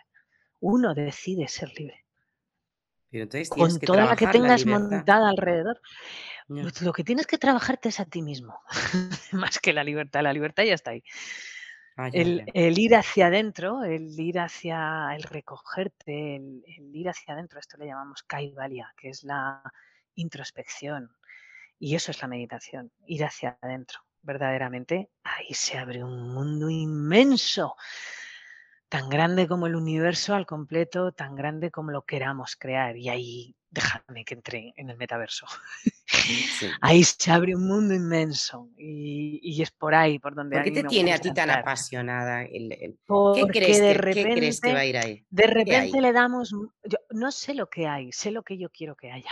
¿Y qué crees No sé lo que...? va a haber, porque por ejemplo cuando entro en Roblox, que, que ya, ya- ya se están encargando en abrirme el espacio Sí. para entrar y venir a practicar, pero de repente se crea un mundo, lo creas tú, hablando de creatividad, lo pintas tú, le pintas tú los colores, las formas, le pintas los tiempos, le, pintas el movimiento, tú haces lo que quieres, eres mente pura. ¿Quién es, es capaz de delimitar y de poner estructuras es la mente. Vivimos en un mundo, creemos, es que esto es muy interesante y a mí me encanta porque cuando se habla de metaverso no nos damos cuenta de que aquí en este mundo, en este plano físico en el que estamos, yo ya me he quitado los zapatos, ya me conoces que soy de andar descalza. Yo también, mira, Yo pongo, estoy con los pies en el suelo o encima de la silla y, y tengo un esquema. Y es Sí. la mente, que ya te veo ya, y es la mente quien crea el esquema. El esquema del plano de terrenal no existe, es la mente quien lo está creando. Los que practicamos yoga sabemos que hay veces que el suelo es duro, como el solo, como una piedra. Y hay veces que esa piedra, siendo la misma piedra, te haces tres posturas, tres saludos y cuando vuelves a apoyar la espalda en la piedra, te acoge. Y no deja de ser el mismo material, no deja de ser la misma sensación táctil, pero eres tú quien tenía esas tensiones y de repente ese suelo te acoge, ya no está duro, sino que la, que estaba dura eras tú. Es decir, es la mente la que está trabajando en el cuerpo, la que está trabajando en estos esquemas, en estos planos. Hasta ahora nos ha tocado vivir físicamente con nuestro cuerpo en este plano en este plano en el que nacemos, estamos aquí, ponemos los pies o las manos o la cabeza, depende de la postura que adoptamos en, esos momentos, aquí en el mundo y nos toca vivir aquí. Pero de repente se nos ha creado un mundo nuevo, que es el mundo digital, ya no hablo ni del metaverso, ya llevamos tiempos, años, en el que puedes entrar y hacer y crear. Y encima relacionarte con el mundo entero, con el mundo entero. como decía un gran hombre sabio, Jesús de Nazaret decía, el que tenga oídos que escuche. El que quiera escuchar, que escuche. El que quiera ver, que vea. El que quiera y el que pueda. Tienes que desarrollar tus sentidos. Para eso, ahora vamos a entrar en el metaverso, vamos a tener que desarrollar nuestros sentidos ahí dentro. Adaptarnos ahí dentro y al mismo tiempo ser creativos inmensamente ahí dentro. Es una oportunidad. Y darnos cuenta de que tú estás en tu casa, yo estoy en la mía, pero es que mañana estaré en Tokio, tú estarás en Zaragoza y estaremos reuniéndonos y haciendo y deshaciendo. Es una oportunidad maravillosa. Yo con el yoga online, claro, estaba preparada más que los políticos porque ya llevaba años haciendo yoga online. No solamente con la PP, sino que todo empezó por una alumna que se marchó a vivir a Sabiñánigo y desde ahí ya empecé con yoga online, dando clases. Dando clases tanto en directo como a través través de vídeos. Mm, mm, bueno, hay muchos formatos en el que he ido dando clase. Por eso cuando llegó el tema de COVID, el tema de pandemia, fue muy fácil deciros, oye, que os vuelco a todos online. Quien quiera que se conecte, quien o no. Hay gente que rechaza el mundo online, no pasa nada, se, se respeta totalmente. Hay gente no deja de ser una resistencia. Es lo que hablábamos, ¿no? El, observa tu resistencia, ¿por qué estoy rechazando esto? Pero se respeta también ese tiempo, como si son 25 años de rechazo, porque hay que vivirlo. Para mí fue fácil, de hecho a mí me gusta dar clase online, también me gusta el contacto, ¿eh? el veros de vez en cuando, el tener algo de contacto. Es que no, no creo que sean Soy muy kinestésica yo además, me gusta tocar. Sí, el abrazote, y claro, por supuesto, no, no, no, estoy de Viene, va a venir algún seminario, ya lo sabéis. Cositas de esas, claro que sí, eso, siempre es, muy chulo. El, ir viéndonos. sí. no, no, eh, Pero no creo, no creo... Sí. Esa oportunidad de decir, ¿Estás? ¿O, se ha cortado otra vez? Ahora, eh, bueno, es que pues estamos teniendo como picos. Eh, estamos teniendo ahora caídas, no lo sé. No lo sé. No pasa nada, no pasa nada. Sí, de, todas maneras, eh, trata de arreglar lo que pueda, pero si no, tampoco pasa nada. son, son, situaciones a las que ya nos hemos acostumbrado. O sea, de repente que nos quedemos congelados en los Zoom. Forma parte de nosotros. Mónica, vamos a ir terminando. Vamos a ir terminando y, Vamos a, llegar al NFT, aunque parezca alucinante. Después de todo esto que hemos aprendido. Eh, esto es que, por favor. el NFT. Eso, me encantó. De repente me dice, Marta, esto te hablo de hace por lo menos cuatro o cinco meses, ¿no? ¿O, de cuánto? Sí, en enero, en enero. Enero, ¿ves? Fíjate. vino, mm, enero, febrero, creo que fue en enero, sí. Eso es. Y dice en el grupo que tiene, eh, estoy lanzando, no sé cuál, NFT, que yo ya estaba enredando y me estaba súper enamorada de todo este tema, estaba tratando de hacer mis propios NFTs, toda la hostia. Y estaba yo ya loca. Y de repente la última persona que yo creo que me va a mandar a mi NFT es Mónica, mi profesora de yoga. Tócate las braulias, ¿eh? Es que es alucinante el tema. Total. Bueno, yo todavía tenía medio la wallet, no sé cuánto, que es una historia, y ya tengo mi NFT y estoy muy feliz con él. Pero ahora, porque sé que es un NFT que tiene una intencional, que tiene un roadmap, que tiene un, o sea, un interés en hacer. Y bueno, pues sí, ¿por qué de repente NFT? Porque es que tú eres la leche, tía. A ver. Porque, pues mira, básicamente por ese afán exploratorio, porque hay que estar, pero no hay que estar obligatoriamente como nos venden, hay que estar en las cosas, sino eh, desde ese, desde ese punto de la exploración, de decir, oh, ahora el NFT. ¿Qué es un NFT? Venimos de hablar de la ansiedad y de la lleno y de repente nos liamos aquí a coleccionar. ¿no? Pero, pero eh, tenía un punto bonito porque es el traer, a ver, el yoga es esa filosofía, ese punto de vista que tiene, que tiene mucho arte alrededor. Tiene pinturas, es en lo que está basado en los NFTs, esta serie de 108 NFTs. Tiene mucha escultura, porque gracias pues bueno, todo lo que son los, los, yacimientos arqueológicos, se ha ido sacando esas figuras sedentes en, en, en posturas de meditación. Sabemos que esas posturas, esas figurillas tienen 3.000, 4.000 años de antigüedad, es decir, ponerlas en valor, entender el origen del yoga, que no sabemos dónde está, pero darle también esa, esa parte tradicional, esa parte cultural, esa parte artística que está ahí y que el arte está ligado al ser, al, al, ya no digo al mundo emocional, sino al ser. Entonces era una forma de honrar lo que es la línea, el linaje, la tradición, porque ha habido grandes yogis que han trabajado y que sigue habiendo grandes yogis que siguen trabajando el arte. Los mandalas es eso, básicamente es eso. Es un trabajo a nivel mental en el que te sirve mm, para concentrarte, pero es arte puro y duro. Hay cada mandala que, se te cae la mandíbula al suelo y, dices, oh, ¿qué es esto? O en el mundo de la música, que, también en, los NFT se meten en el mundo de la música, el mundo de los mantram. Es traer la tradición, ponerla en el mundo en el que estamos hoy en día y que siga adelante. Porque yo no me considero nada de lo que hemos hablado al principio, maestro ni nada. Como mucho me puedes dar el adjetivo de sadaka. Sadaka es el, el chela, aquel que está en el camino. Sadaka. practicante que está en el camino, Sadaka. Aquel que está en el camino, qué bonito. Aquel que está en el camino. Qué bonito. Y que vamos a estar en el camino siempre, porque, porque un profe se deja de estar en el camino y de trabajar y de ser un Sadaka, no puede enseñar, coño. es así. Claro que sí, ¿Qué claro. estás enseñando? Simplemente estás en el camino. Es que sí, sí, sí, sí, sí estás en el camino. Entonces, me encanta. Si, me dices algo, dime eso, ¿no? Soy una Sadaka. Pues a partir de ahora vas a, vas a ser mi Sadaka. de aquí, y yo, tú mi pequeña Padawan, Yo sí, totalmente, vamos, pero además la que da por saco, revienta la clase, sí, sí, el caos. Además es que te reviento casi todas las clases, o sea, que es que Ay, hablar es horrible. Un día me vas a poner una pues mordaza, yo qué sé. No lo puedo evitar, no puedo evitarlo. O sea, me llama la atención las cosas que dices y no me lo voy a aprender mal. Mira lo del Sadaka de ahora. Pues primera vez que escucho esto, pues, me mola el Sadaka, claro. Pues Esto te lo van a coger para marca de coche rápido, ¿eh? que aquí sabes que todo lo prostituimos.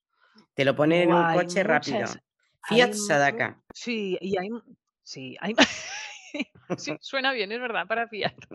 Hay muchas, mm, se utiliza mucho el sánscrito y la mitología hindú para, para tanto para marcas como el tema marketing como empresas. Me estoy acordando ahora de la empresa Indra, que fíjate si es gorda. Indra es uno de los, de los grandes dioses en la mitología védica. Dices, Indra es el dios del rayo, de las tormentas, de los cielos. En la mitología védica, védico, todo lo que es la mitología aria, que luego se, son los Vedas, ¿no? dentro de lo que es la tradición védica hindú. Hay varias tradiciones, pero bueno, en este caso la tradición védica. Por poner un ejemplo, pero hay 100.000. Mira, fíjate, hasta un medicamento, la famosa Viagra, es una palabra sánscrita. Viagra quiere decir tigre, así que ya sabéis. ahora también, ah, pues mira, lo de Viagra no sabía yo. Ah, claro, sí, Viagra es, es tigre. tigre, tigre. Oye, Mónica, eh, Sadaka, has dicho 108 ah, NFTs, que están, por cierto, 108 NFTs. Eso es, están, están eh, minteados en Solana y está en, una, en, una, en, un, en un marketplace que se llama Solanart. Por si alguien quiere entrar a verlo, me parece que no están en venta. ¿O sí? De momento, a estas no están abiertos. creo que todavía no hemos puesto en venta porque lo que, lo que vino, yo ya me conoces que soy un poco de regalito anual. Sí. y este año tocó el NFT. Os regalé a los, a los que no todo el mundo se lo ha instalado, ¿eh? pero sí que fue un regalo como, pues bueno, de principios de año y decir, cae el NFT este año. Son 108 porque 108 es un, es un número muy particular en la, en la tradición hindú. 108 son las cuentas del mala, cuando trabajamos ese famoso rosario en el que se trabaja pranayama. 108 son las salutaciones al sol que hacen en la India al amanecer y al atardecer. 108 veces se canta el mantra. 108 es un, es un número, digamos, ya no digo especial, es, un número regio, es un número real. Hay mucho que podríamos investigar. 108 tiene que ver con la distancia de la Tierra a la Luna, de la Luna al Sol.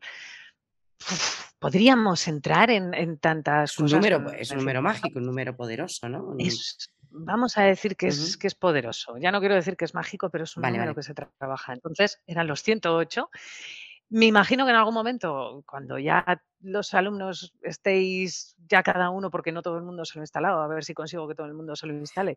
Hombre, es que este es pues el resto sí, se pondrá. Ya lo sé, ya lo sé. El tema de la wallet, no conectarlo con tu billetera, en fin, eh, mira. Eh, eh, Pero mira, me ha sorprendido. Si te, si te digo que la mitad lo tenéis instalado. Bueno. Joder, pues la mitad de todos los que, que, venís ha sido, yo para mí ha sido una sorpresa total, porque sí. Me imagino que habría gente que sí, pero tanta gente, mm, por una parte me ha sorprendido mucho porque sí que he estado detrás ayudando a la gente, pero han dado el paso. Estar el paso hacia este mundo Es lo que tú decías. Exacto, es dar es muy importante. el no tener resistencia. es, ay, ay, y no tener miedo. Y, nos damos cuenta de que los miedos son resistencias y decir, bueno, si no sé, no pasa nada. Y si no me lo instalo, tampoco pasa nada. Pero en algún momento me lo instalaré porque va a haber alguien que me ayudará. O si no, si no es mi profe de yoga, va a ser mi hijo. Como ha ocurrido en otras personas. Claro que sí, hay que dar el paso. Las resistencias son mentales. Hoy esto yo no me lo pongo porque no sé. Y a lo mejor si me instalo el wallet en el móvil, vete tú a saber si me lo van a quitar o me van a hacer ya estamos con la seguridad, el miedo, el tal, el cual. Ay, qué miedo. Y el miedo que se encargan de meter también, eh, porque eso también está ahí. no es solamente un miedo propio. Es verdad, ojo, es verdad que, y más aún con las historias que está pasando, ¿verdad? Hace poco había, vamos, me lo dijo mi pareja, no me acuerdo cómo, no sé quién había sido, que le habían robado NFTs, pero por un valor una cifra exorbitante que dices, madre mía, ¿qué, qué, qué, qué está pasando aquí? ¿no? Hombre, mm, es, así. Robos hay, También te digo, si hay robo es porque estamos hablando de algo que tiene un valor. Esa es la parte interesante de todo esto. Claro, yo fíjate, cuando yo empecé en toda esta movida del arte digital, yo hacía un montón de videoarte y de cosas esas, y era muy difícil que los galeristas o, o quien fuera lo pudiera vender porque no tenía valor, porque lo había hecho un ordenador. Y hoy eh, se publican, bueno, hace nada estuvimos hablando de Lambda, la nueva inteligencia artificial, eh, y hoy se están publicando, que es interesantísimo. Vaya, vaya charla vaya conversaciones tiene Lambda. Por favor, es, que, bueno, fíjate que yo estuve testeando inteligencia artificial em, pues cuando salió la versión beta, hace ya de esto, ¿eh? Y, es que, claro, las noticias aquí llegan, ya he visto yo que hay una cadencia de unos de un año. Desde que tú trasteas con algo hasta que sale, más o menos es eso, si estás un poco en el ajo, ¿sabes? No, no, claro. Y, yo, a mí me alucinaba hablar con, con, las IAS. Yo también tenía unas conversaciones rarísimas, a mí me, flipaba un huevo. Me encantaba. Y ahora fíjate el arte, el arte generativo, como está súper de moda y cómo está en la Bienale de tal, en París, en Berlín, está en todas partes y yo misma estoy ya a punto de lanzar algo, o sea que estoy feliz con toda esta movida. Mónica eh, Sadaka, mm, que sabes que te adoro. Mm, a ver. Es recíproco. para ir, sí, sí, sí, sí, te quiero muchísimo. Para ir cerrando, de una manera que a mí me encanta, hiper optimista. Bueno, te diría que, que si, por supuesto, siempre pido recomendaciones. Si quieres, si crees que a alguien le puede interesar venir a Metadamas, por supuesto, eh, lo puedes recomendar. Pero a mí me gustaría más, quizá, bueno, si es así, me lo dices, ¿eh? yo genial.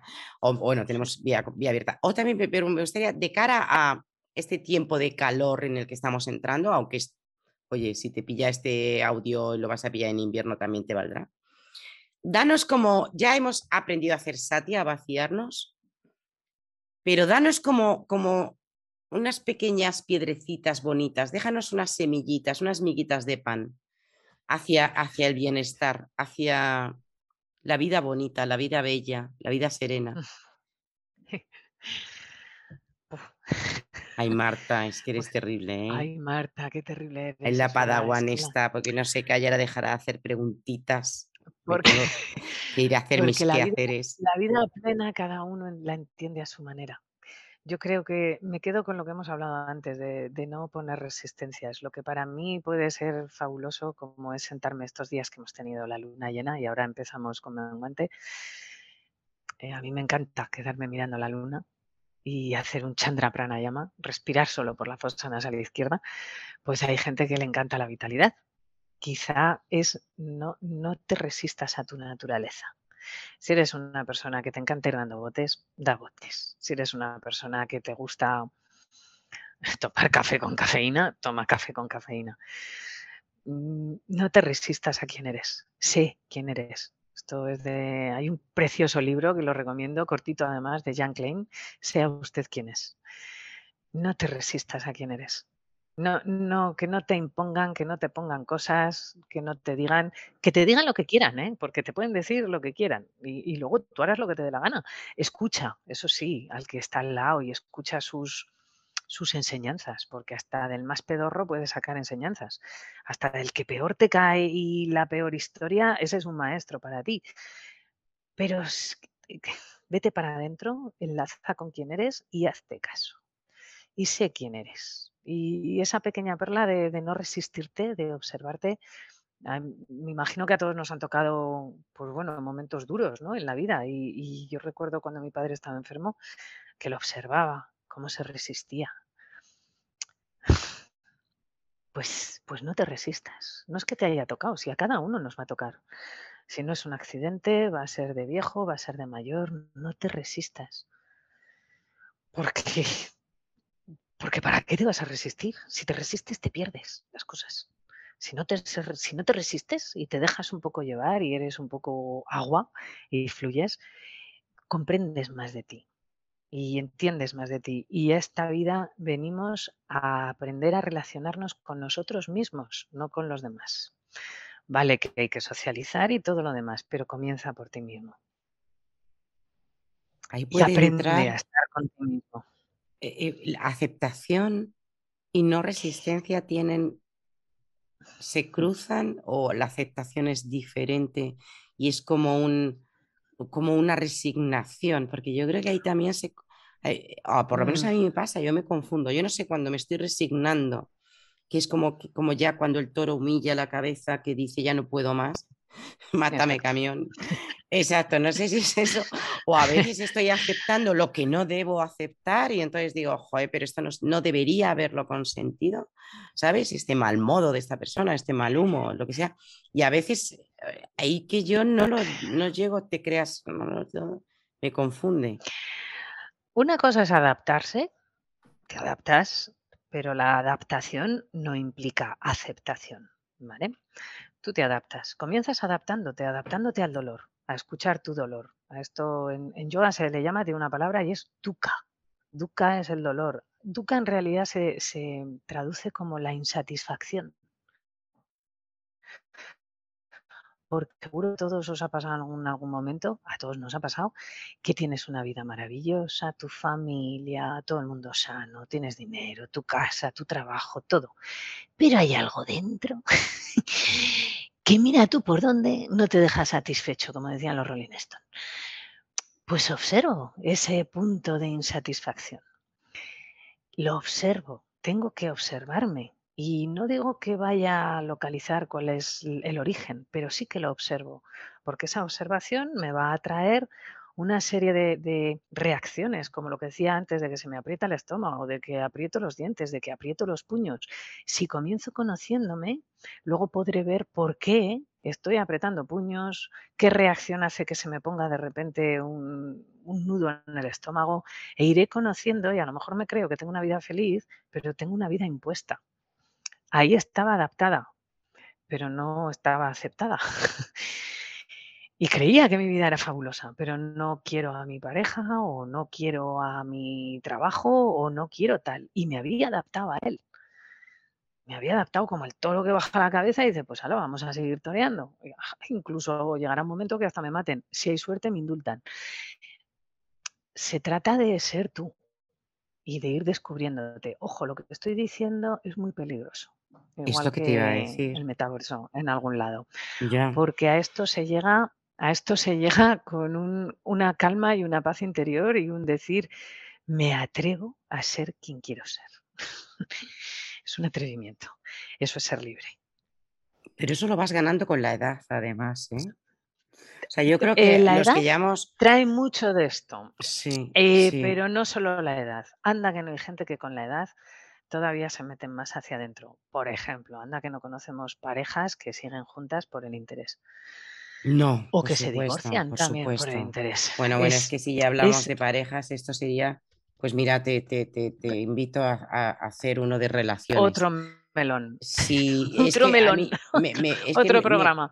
sí, sí, sí, porque el, tema de las relaciones me parece muy interesante, de verdad. El, y creo que es algo que, que, mm, el- es que lo que acabas de decir, o sea, mira, Mm, Pablo Dors es, es un, es, es un sacerdote y es un, Sí. es un pensador que a mí me, Sí. me- a mí me- a mí me tiene enganchada. No soy una persona muy cristiana que digamos.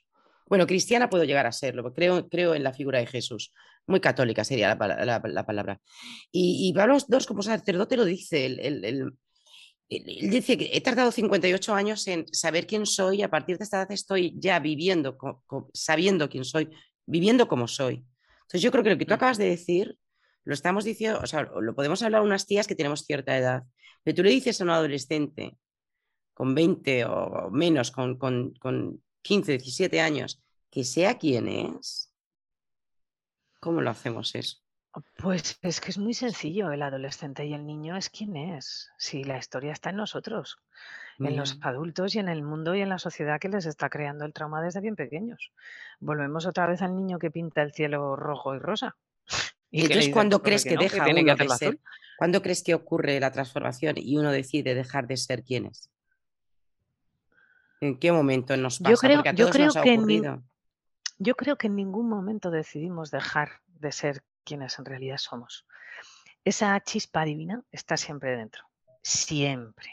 Otra cosa es que te hayas adaptado de tal forma o te hayas puesto unas corazas, volvemos a la caja torácica, de tal forma Mm. que uf, me estoy acordando de esas cifosis dorsales, gente que está totalmente encorvada, que ya no las traes ni de coña a volverlos otra vez a colocarse erguidos en su postura natural. Están ya tan, tan encorsetados y tan adaptados que aunque les sigue quedando la chispa dentro, saben que van a seguir así ya de por vida. Siempre está esa chispa dentro. Otra cosa es que la sociedad y todo lo que hay alrededor vaya conformando y encorsetando a esos niños, a esos adolescentes, para que se adapten al medio que hemos creado. Y desgraciadamente me incluyo, porque todos en nuestra pequeña no sea libre. Los budistas dicen que de los grandes, de los cuatro, de los, de los cuatro sufrimientos que tenemos, el primero es el nacimiento, porque ya que el alma, el ser, se encorsete dentro de un cuerpo y de una mente, te cagas. Sí. Porque por eso hablaba del metaverso, porque de repente tenemos un cuerpo que va a poder volar, que va a poder hacer lo que quiera. Personas que, no tienen movilidad porque están en una silla de ruedas aquí en este plano van a poder volver a, a sentir mentalmente que ya pueden aquí, ¿eh? por medio de la meditación, pero meterse, ver, escuchar en un momento dado en, en un medio en el que sí que van a poder correr, volver a sentir que corren, Vuelvo a decir, esto es peligroso. Habrá que gestionarlo con mucha mesura, porque a lo mejor lo que haces es provocarle tristeza en vez de alegría. Claro. No tú, sino entender que el otro puede tener tristeza en vez de alegría o puede tener en un momento dado en el plano real lo que puede hacer en el juegos, que lo de los juegos de ordenador a mí me fascina porque te metes en un mundo en el que es inmersivo total. Y, ver que ahí pueden estar haciendo cosas que luego te quitas tus cascos o, o las gafas, que mucha gente ya está jugando con gafas desde hace años.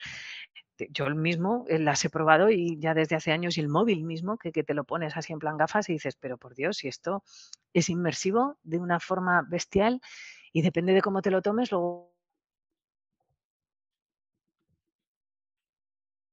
cuando te, te quitas las gafas y ahora estoy aquí. Habrá que gestionarlo muy, muy finamente y desde Ahimsa, desde el no causar más dolor del que ya existe. Eso es Yo creo que vamos a, a- sí, desde luego, no causar más dolor, eh, sí. absolutamente. no Yo, yo creo que vamos a estar en tres planos. Ay, En el plano es onírico, Ya lo estamos. del por eso, en el plano de los sueños, donde todo es inmersivo, Sí. uno uno sueña en colores, huele, eh, come, le duelen las cosas. Entraremos luego e en este plano en el que ya hay una intencionalidad clara de voy a entrar en esto, y luego estará esto otro, que es este valle de lágrimas a veces, eh, que llamamos que llamamos, mm, vida Tierra. biológica, que llamamos tierra y que nos estamos cargando, pero vamos, que esto ya es otra cosita de la que que yo soy muy plasta con eso. Buah, yo creo yo creo mucho en la madre tierra. Yo creo que cuando Sí, quiera nos pega un pedo y nos tira. O sea, no Exacto, no tiene eso. problemas. Somos su peor virus, eso es evidente y está y está claro, Mm, sí. lo que lo que somos lo que tenemos es mucha soberbia, pensando que nosotros somos capaces de hacerle daño. ¿Que le Mm. hacemos daño? Sí, porque somos unos marranos. Pero pero no dejamos de ser unos marranos. Esto es como tú que eres madre cuando se te hinchan Sí, los sí, la vena. ovarios y le digas a tu hija: "Recoge la habitación", y al final Tal acaba cual. recogida. Ah, Ya ah. sea No por un otra. momento violento ojo, también hay que entender, hay actos violentos que salvan vidas. Hay que entender qué es de verdad el daño, qué es el dolor, porque hay veces que la violencia es maravillosa. Me acabo de meter qué en un berenjenal que habrá gente que a lo mejor diga: Qué heavy eres. "¿Qué ha dicho?". Pero hay momentos heavy. en que dices: "Cha". Pero pero te pillo, te pillo.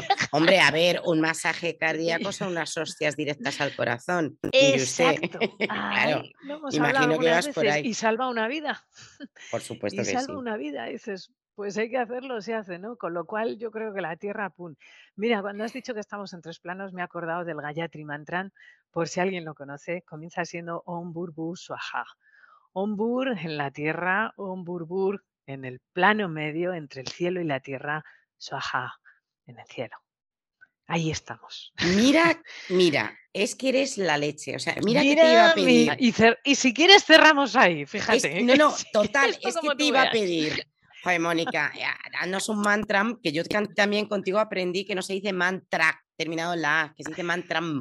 Bueno, es que Bueno, no no tenemos ni idea de el cómo sánscrito el sánscrito es como el latín, el sánscrito se declina. Claro. El sánscrito, igual que el latín, toman su origen del indoeuropeo. Entonces, igual que otras, hay otras, igual que el pali y otras, otras lenguas, otros lenguajes. Y el sánscrito le sucede como al latín, se declina. Entonces, cuando hablamos de mantram, queremos hablar del mantram, acabado en M. Se puede hablar de mantra también, pero ya estamos hablando en un plural y en un neutro. ¿Qué quieres? ¿Acabar con un mantra? No, no, es que, ¿Quieres que claro, he dicho, he dicho, como muchas veces, además los haces tan bonitos, o sea, el simplemente om, el, el que tú quieras. Pero sí me encantaría que, además, cantado por ti, si te apetece y si no se nos corta la. yo no canto, ¿eh? la- Yo bueno, recito como mucho. pues recitar, bueno, Me no da vergüenza nada. cantar. Vale, bueno, pero oye, que, que, que, que si es que no, es que no, ¿eh? Mire Vale, usted. lo vamos a hacer. ¿Cuál hacemos? ¿El Gayatri, por ejemplo, ya que estamos de por la mañana? Espera, que vamos a, poner. genial. Si Yo quieres, es que no te sé seguir música. porque, porque me lo cargo, porque no sé respirar como tú, pero si no te seguiría, ¿vale? Venga. El, el, a ver, el. Om Bur Burba Swaha, Tat Varenyam, Vargo Devasya Dimahi, Diyoyo Na Prachodayat. Que reverbere. El sánscrito tiene un tiene una musicalidad especial. Que reverbere. Dejarlo ahí. La traducción, pues si queréis podéis buscar en Google, pero si queréis la decimos desde aquí, más o menos, ¿vale? Que venga a ser algo así como entre el cielo, en la tierra, entre el cielo y tierra, Dasavitur Vareniam, que el dios de las aguas, que el dios que está aquí, Vareniam, siga guiándonos en el camino, que se vaya haciendo la luz, que nos ilumine, todos vamos hacia esa luz, Prachodayat, hacia el infinito, hacia, más que el infinito, hacia la unión con todo. Este Gayatri se recita 108 veces al punto de la mañana cuando saludamos al sol. En fin. Namaste. namaste maestra, pero 108 veces como Namaste. que no estamos Bueno, buf, eh, si os ponéis, si hay si gente que lo queréis hace, entrar en. YouTube, 108 veces y lo puedes estar haciendo mentalmente. Burbu, Sí, sí, y lo estás diciendo y el mantra es una palabra, palabra de poder. Que.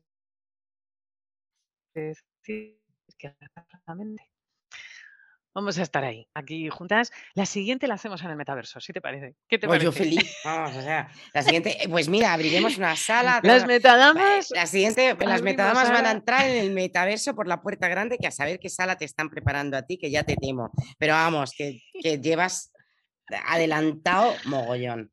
Maestra querida, mi tienes que- sadaca del alma. Escucha, la tienes que decorar, me ayudarás a decorar la sala virtual. Sí, ¿o hombre, yo te pongo lo que tú que tú quieras. eres, tú eres Pero- aquí la artista, tú eres la te- pintora. tú a mí déjame, déjame unas cuantas paredes, unos cuantos suelos, unos cuantos techos y te lo lleno tú, tú a mí no tienes más que abrirme la sala. Dame la llave, dime cuándo puedo ir. Que voy con mi carrito y te voy poniendo aquello. Te tendrás que decir, Marta, te has pasado, tía, hija, te has pasado. Saca la mitad de aquí. que No, que me- estoy minimalista. No te creas que ahora, como, como estoy en mi, en mi Marta minimalista desde hace por lo menos cuatro o cinco años, ya no. Ya, ya, ya soy mucho más feliz en ese sentido. Ya cada vez quiero menos, como mi madre. Mi santa madre, que es una, que es una genia y que sí, está llena de sabiduría, siempre lo decía, poquitas cosas que si no hay que limpiarlas. Hostia, además de verdad, qué razón tiene. tío. Poquitas cosas, poquitas cosas, hija. Así que digo yo con poquitas cosas. Bueno, muchísimas gracias y queda dicho eh, que aquí vamos a seguir.